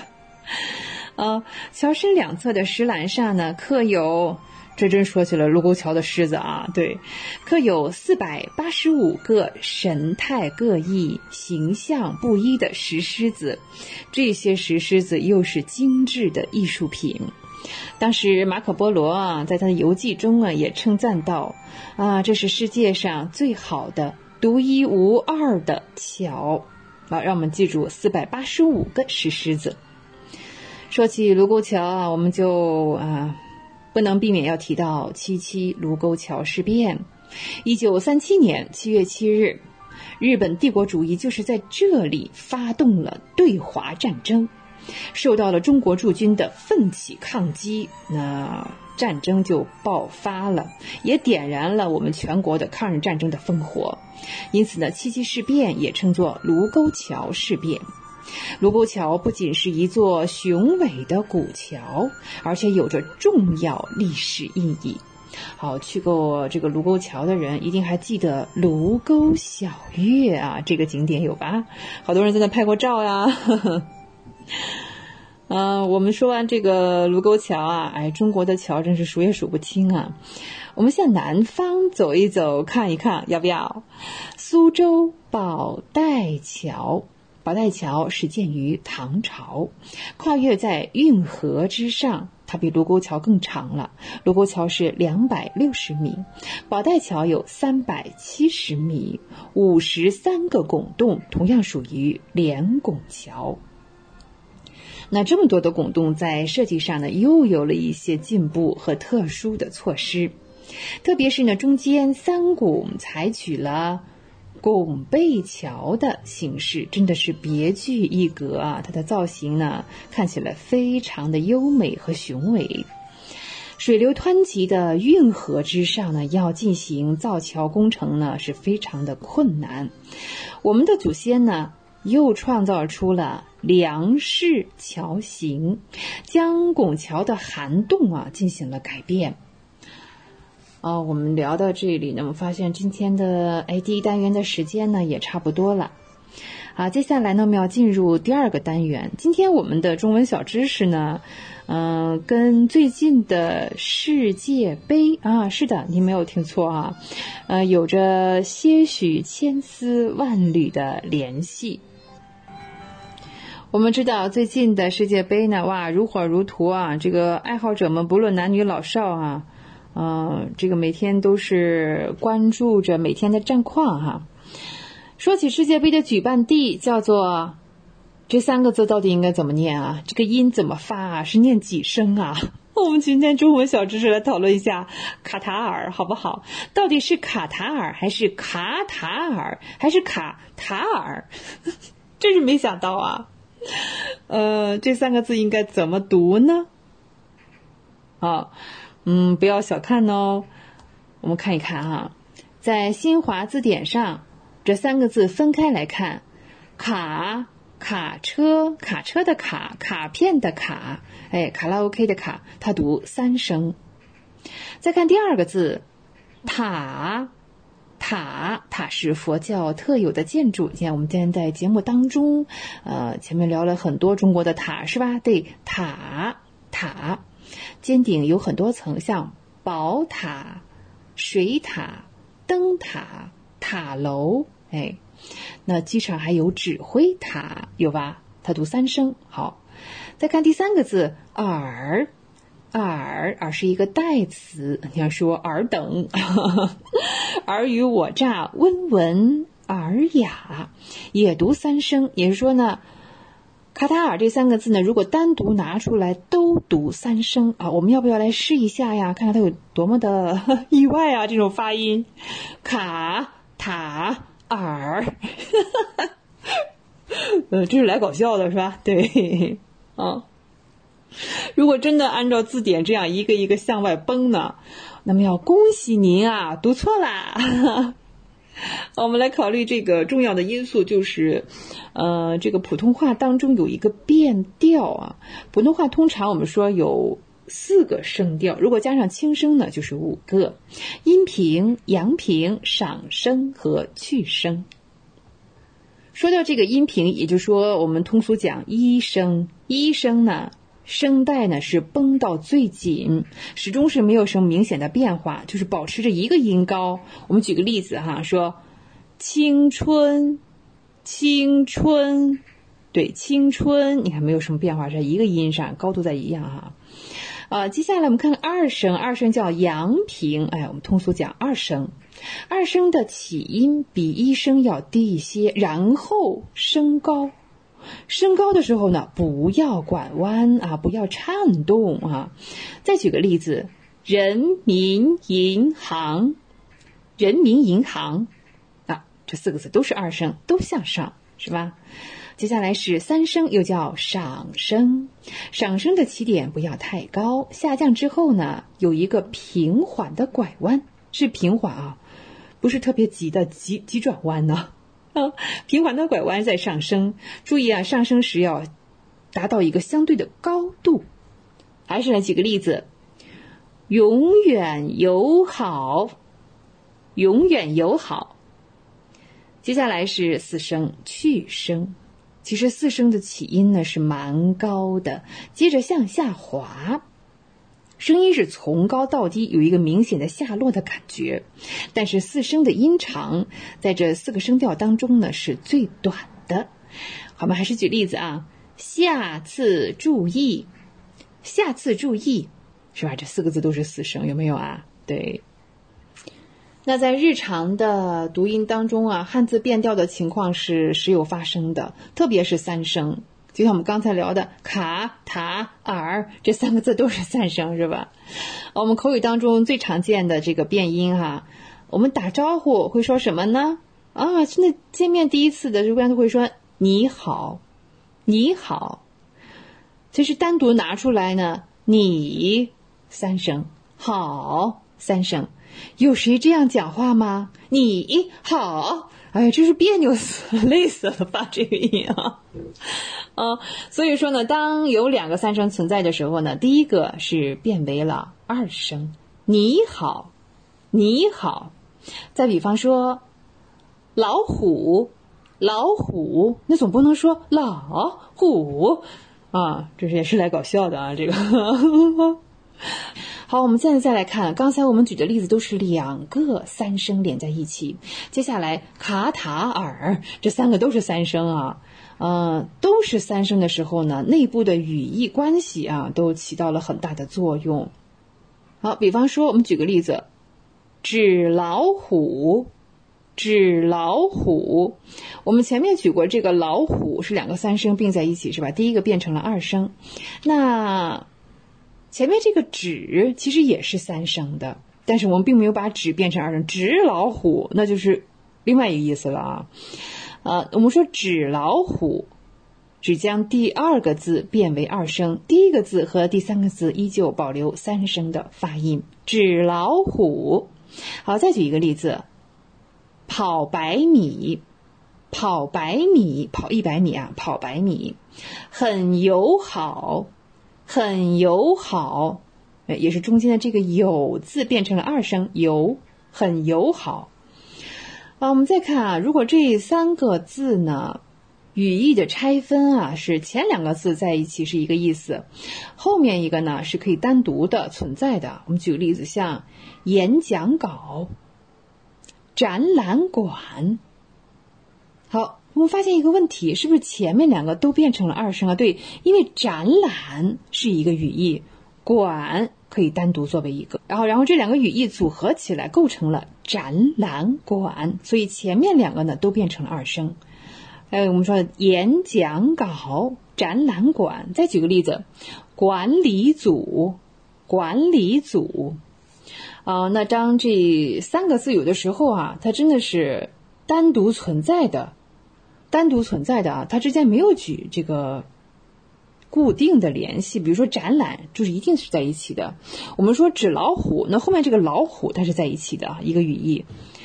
嗯，有没有这种就是三个字没有这个相互联系的呀？三个字是独立的语义的哈，这个关系有啊。嗯，我们经常说的稳准狠有吗？啊，形容这个运动员 是吧？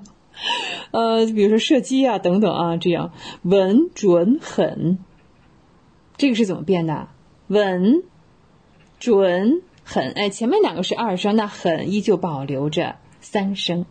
从这个规律上来看啊，卡塔尔，对，因为那个卡塔它没有语义。或者塔尔呢也不能组合在一起，所以这三个呢是独立存在的。也就是说呢，按照这个规律呢，是前面两个读二声，尔保留三声。那卡塔尔正确的读法是卡塔尔。好，今天的节目非常欢乐的三十分钟啊，又要跟大家说再见了。无论您身处何方，请不要忘记中文了不得，中文不得了。我是仙仙，下期节目我们再会。知音、知心、知天下，同行、同心、同精彩。怀卡托华人之声美文分享栏目《心情物语》，用耳朵倾听你我的快乐，用心灵关注世界的宽广。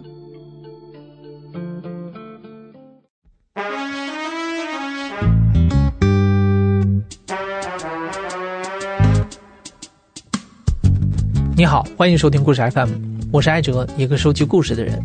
在这里，我们用你的声音讲述你的故事。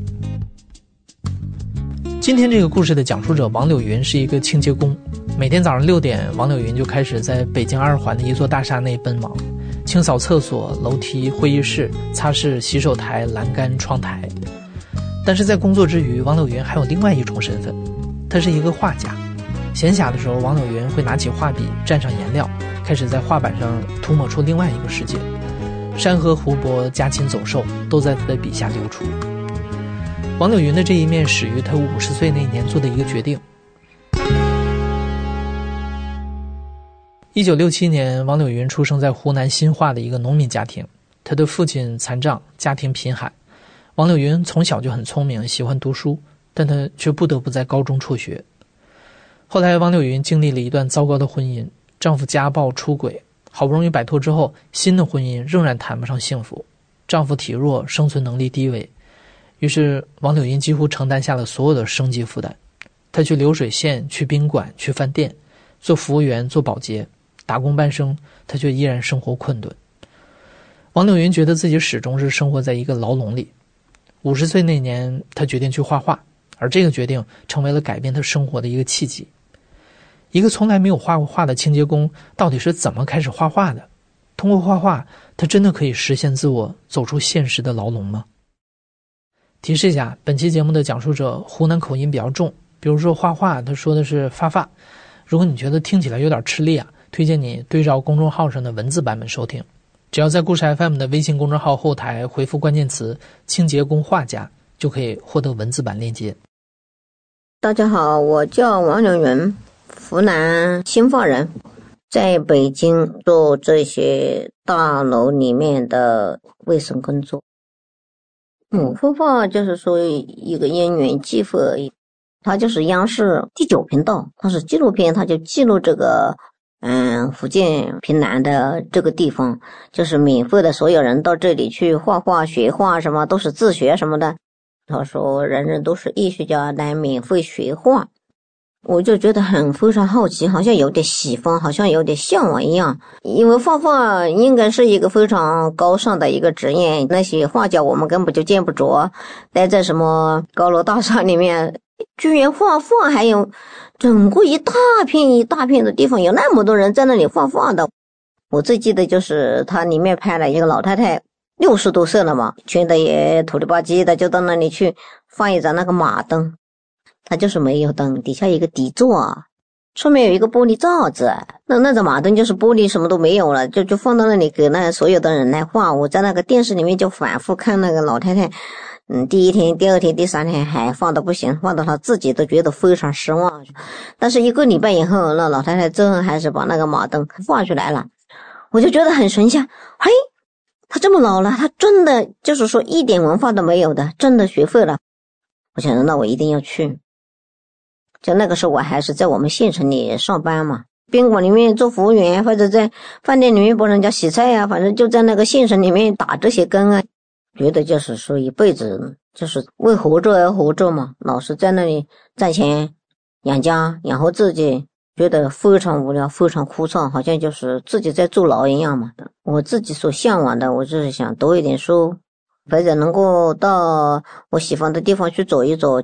然后呢，就想，哎呀，那里有免费教画的，我就想去试一下，去玩一下而已。所以就过完年春天的时候，我就去了。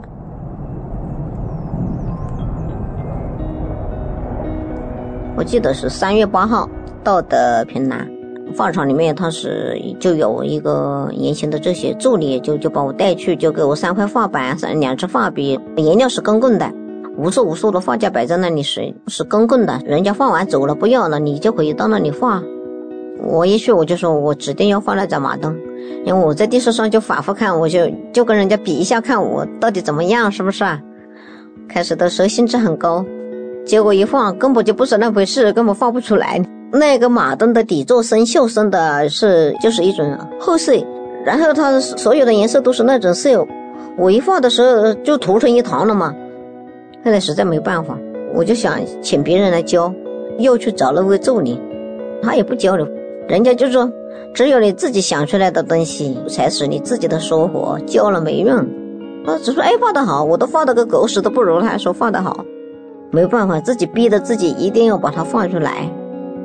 啊，我就想，哎呀，我小时候一直在没有电之前，我们是点煤油灯的吗？那种疯狂的那种灯光。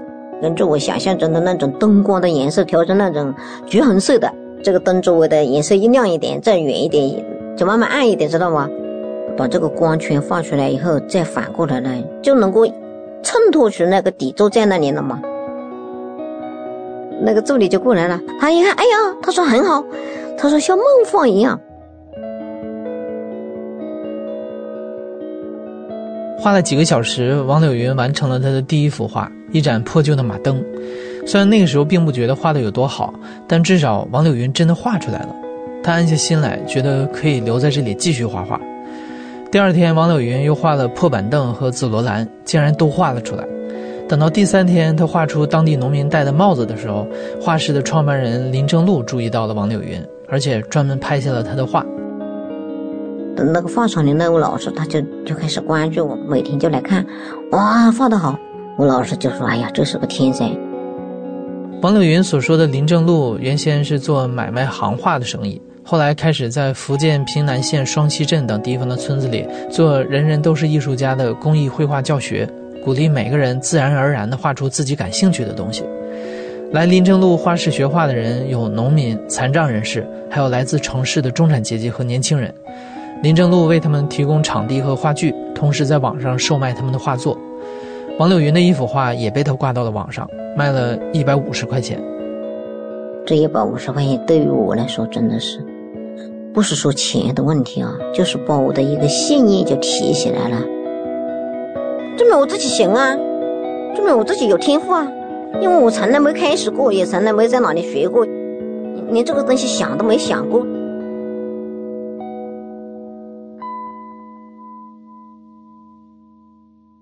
原本王柳云只是抱着好奇和试探的态度，到双溪的时候，他身上只带了三百多块钱，他只想待上几天，感受一下这个地方是不是真的像电视上说的那么神奇。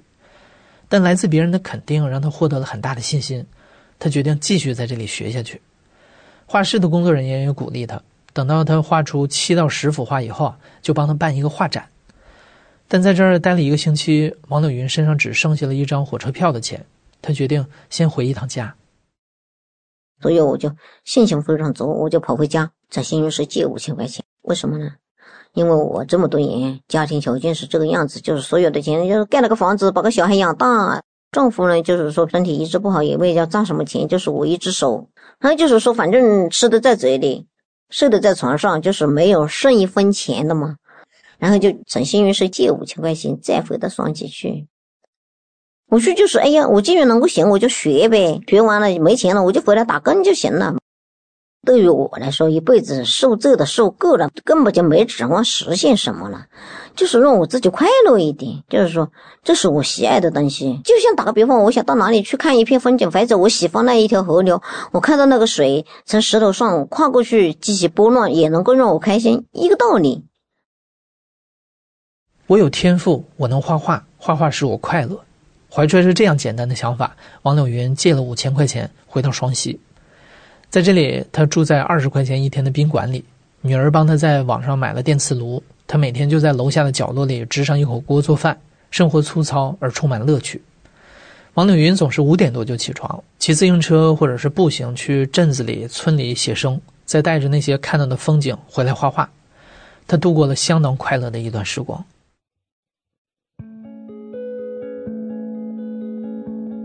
嗯，因为那个地方空气特别好，我每天早上先到镇子上去转一圈，看见喜欢人家的房子，我跟人家打个招呼，我就进到人家的家里，看看他的房子的结构，这个木头几百年了，看它是什么颜色，那个斗檐是什什么飘的，瓦是什么颜色。到第四层的时候，他们就是阁楼了，是吧？上面基本上一层都飞，我也去看，把自己弄得像只老鼠一样，我我就喜欢看这些。然后另外就是我们要画山上的风景嘛，然后周围的那些村庄、那些瀑布、那些小溪流、那个九十度垂直的那些山崖，还有山上那些奇奇怪怪被风吹得歪七歪八的那些树，我最喜欢那些歪七歪八树树了，那样画出来才好看。我就是翻山越岭，沿着那些石头路这样爬爬爬爬到那里去，这个非常奇妙，我非常惊讶那些那些颜色。我就认为这是不是人造的，神粹就是天给予的。那个时候开始我是没手机的哈，就是拿一个本子，直接把它横横横条竖线这样画下来，哪里什么颜色就写一个字放那里，回来就凭着记忆就开画，进步很快。之前因为这个家里过得这么郁闷，这么忧伤。打个比方，我以前在厂里上班的时候，我就需要说今天赚了多少，我们都做计件是吧？反正我在县城里帮人家饭店里都帮人家洗菜切菜哈。我就想，哦，这个月到什么时候要发工资了？我家里哪里要安排？我老公要欠多少债了？就是这样，那就是很痛苦的。痛苦的就像刀割肉一样的。但是画画以后呢，就不一样了。在画的时候是非常愉快的。打个比方，我画这幅画的时候，我的人还在那个瀑布里面，在那个石头旁边，在想着那个流水，想着那个小溪底下那块石头的被浸染过的那种锈色或者青苔的颜色，就不去想别的了。所以在那个时候，我就想把我那些所有的人和事不愉快的都忘掉。就是我看着你，我已经不烦恼了，你已经与我没有关系了。所以真的痛苦就是从这里走出来的。画画的时候，王柳云似乎从牢笼里解脱了，现实生活里的贫困与失意都被抛到了脑后，连身上的病痛都跟着消失了。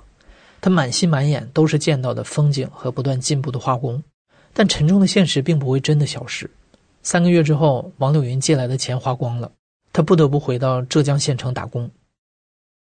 但是就是好像到第五天的时候，那个林俊龙老师就派两个人来。直接就开车子过来，说回去吧，回去吧，把我的画等于说给一，当还是一万多块钱给我，把几十幅画带回来了嘛。他先给这个钱给我，他就是为了让我回去，然后又把所有的画放到平台上，一放上那一下子要卖掉几十幅，那不现钱又来了吗？哦，难道以后我还可以靠画画养活自己？这个时候就那个思维就进一步了。王柳云似乎找到了那条实现自我的道路。他想，或许自己的确是有天赋的，甚至这种天赋不仅可以把他的精神解脱出来，还能让他真正的以此为生。有一段时间也的确如此。根据媒体的报道，这一年，农妇画家、脑瘫画家等名头在网上走红。林正路的画室来过上万人，媒体的宣传让这间宣称人人都是艺术家的画室红火了好一阵子。而王柳云是这间画室卖的最好的，两三个月间他就卖出了四万多块钱的画。但这种红火没能一直持续下去，到秋天的时候，王柳云就感到画没那么好卖了，他也渐渐断了可以在这里卖画为生的念头。他想，终究还是要回到打工的生活。更重要的是，这里一切只能自学，这让他越来越感到不满足。尽管林正路一再劝说他留下，年底的时候，王柳云还是决定离开这里。后来的时候，我是不租房子了的。这个画室里是给我一个两层楼，什么水电什么全部给我配好了，就是说我只要花一点点生活费就可以了。我可以在那里安然的生活多少年。在林俊龙的眼里，我天生就是一个艺术家。他就说：“你一定要做一个艺术家，你你要在这里坚持一直下去，然后就会达到一个境界，达到一个一定的水平。”但是我就是，我就决定不留在那里了。为什么呢？你没有一个老师，你学什么呢？就是我自己在学我自己，那个周围的山水风景我也走遍了，不放到死寂了吗？就像那个水流一样，你必须要得到新的水源，你躺在那里就成了一个死水了。那么要去哪里突破瓶颈，寻找新的水源呢？王柳云把自己的下一站定在了深圳大芬村，那里是全国最大的商品油画基地，盛行流水线的模式，批量复制出了数以万计的世界名画。如果你听过故事 FM 的第五百七十五期节目，我在流水线上画梵高，你应该会熟悉这种模式。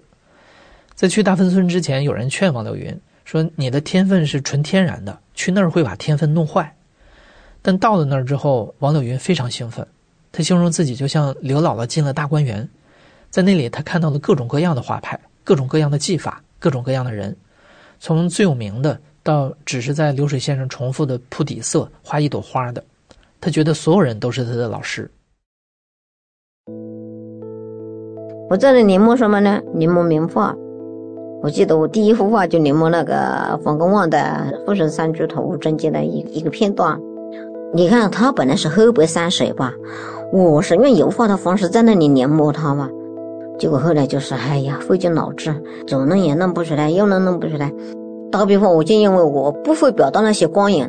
那么我就是从一棵树开始画，这一棵大树长在这个原野上面，它这么庞大，长得这么枝繁叶茂，上面光影照着是是那种颜色，中间下面是不是啊？你不可能一片绿色投下来就浮掉了吗？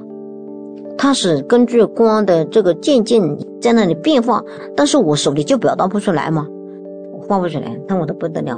你没有学成之前，那些痛苦都是在心里藏着的，很难受的。就像有打个比方，有一把那个光片刀，它生锈了，它变形了，被我吞下去了，在这里吐不出来，排不出去，那么痛苦，半夜醒来都要痛苦的叹气的。我肯定要解决这个痛苦的事情啊！怎么解决呢？你必须不懂得学习。那个时候，王柳云买了大量的油画书册，还专门拜了一个师傅。他常常为了师傅或者是同为画家的房东教他的技巧，跑到树林或者街上去观察。他还喜欢跑去时代广场看人画画。刚开始只是远远地站在窗外，时间长了，他也大胆地走到人家旁边偷学些技巧。而画画之外，王柳云还得去酒店打零工养活自己，所以他有一种急迫感，觉得必须抓紧每一天。越是这种环境不好，你必须努力学习，说不定你明天在这里活不下去，你就必须滚蛋，是不是啊？就像王柳云说的，在深圳的日子是一种随时会结束的生活。虽然在这里他收获和进步了很多，但最终钱的问题还是绊倒了他，他被迫放弃了继续在这画画。嗯，我在外面学画那一年，我自己没有钱，我老公就在家里欠两万多块钱的账，所以又急得像热锅上的蚂蚁一样，回来就马上就就去打工。到了家里，我先生是这个德行是吧？我就在那里左奔右突，想要有一个出路，想要活得好一点，至少能活下去。他呢就坐在那里，反正不看见还好一点，你看见我就直接下地狱了。然后我们那个地方就这么一点点大，互相都是认识的。然后我又不出去学画了，又卖不掉画了哈，又成为那个地方的一个笑话。每天就这样指指点点，嗯，我又过不下去了嘛。进来也是一刀，出去那就是刀山和火海嘛。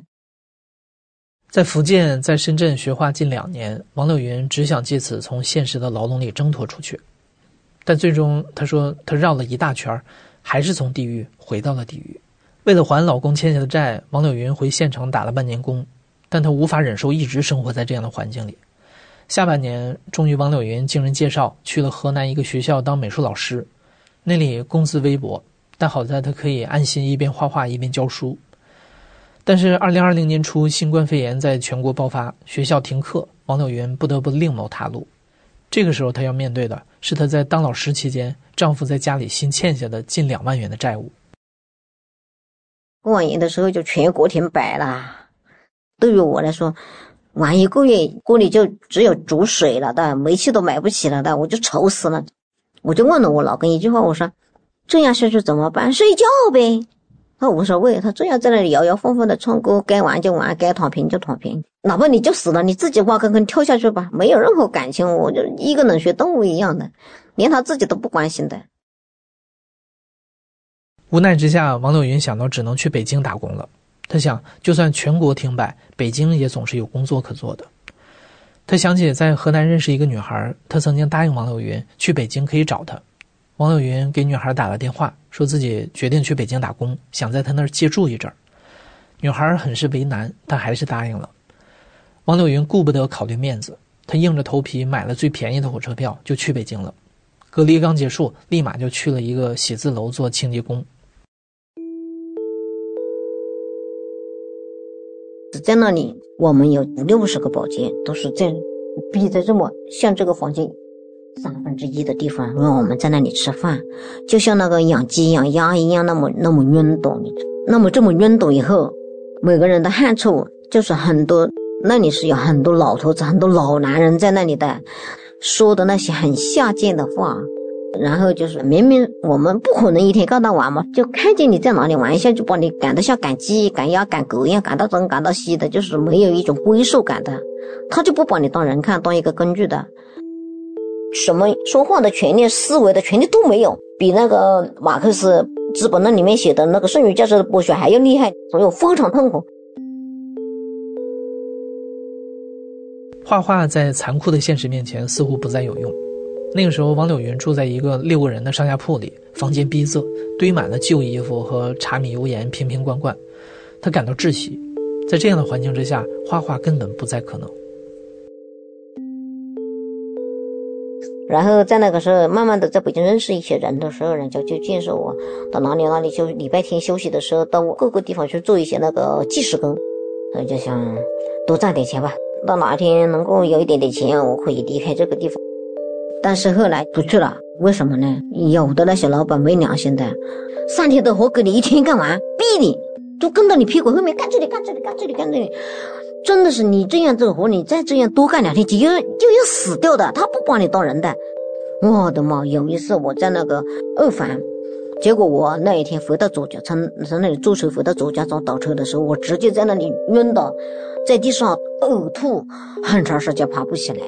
哎呦！我后来我就下定决心，我就是饿死我也不去干这个活了。零工不再打了，但王柳云迟早还是要离开那里，他不能就这样像工具一样打工下去。一年之后，王柳云在公司附近的城中村里租下了一个只有六平米的房间，他辟出了一个角落，支上画架，又重新开始画画了。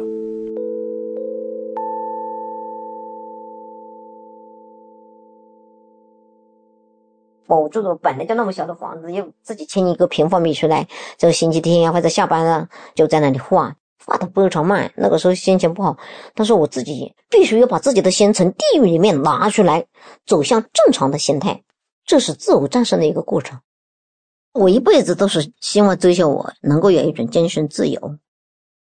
我不想说一辈子就是死死的打一份工，或者在厂里上个班养活自己。我是觉得这是事情没有意思的。并且还连这个养活自己的愿望都是这么痛苦，所以你看我一画画以后，哎呀，好像我的灵魂有一个地方放了。我之前的什么郁闷啊、什么忧伤、什么绝望啊，那些东西还在，还同样是郁闷，同样是忧伤，同样是绝望。但是他现在有一个地方放了。存钱的时候就是随时随地背在身上，挂在脸上。重新开始画画后不久，王柳云换了一份工作，待遇和环境比之前那个好上很多。公司也给他留出了一个休息室。很小，大概只有三平米，就在厕所旁边。但王柳云很开心，每天下班或者休息日，他就在这里画画。画画的时候，王柳云好像并不是在这间狭小的房间里，而是在高山，在大海，在丛丛的溪流边。画画的确没能让王柳云真的摆脱现实，但她说，生活没变，心变了。被生活禁锢，被丈夫牵绊，是王柳云前半生没有打破的命运。但她觉得。画画也是她的天命。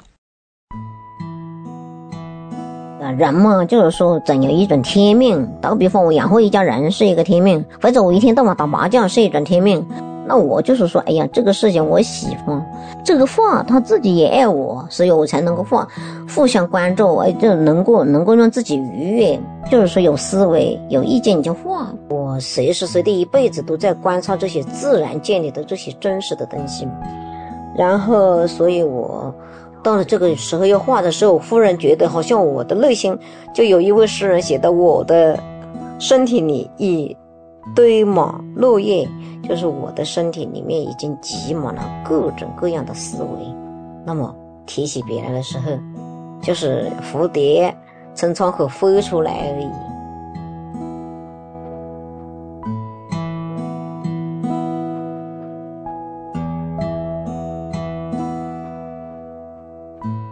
你现在正在收听的是亲历者自述的声音节目《故事 FM》，我是主播艾哲。本期节目由聂丽萍制作，声音设计桑泉。感谢你的收听，咱们下期再见。各位听众，快要九点钟了，我们今晚黄金时段的华语播音也将告一段落。那今晚主播奥斯卡、小峰、轩轩在这里感谢您收听怀卡托华人之声。我们在下一个黄金时段空中电波再见。怀卡托华人之声，音质天成，悦动人生，伴我随行。怀卡托华人之声，音质天成，乐动人生，伴我随行。You are listening to Waikato Chinese Voices. Follow our radio, share the world.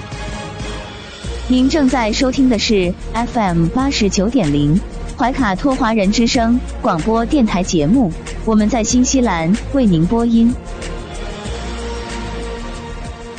For more episodes, use the accessmedia.nz app for iOS and Android devices, or subscribe to this podcast via Spotify, iHeartRadio, or Apple Podcasts. This free FM podcast was brought to you with support from New Zealand On Air.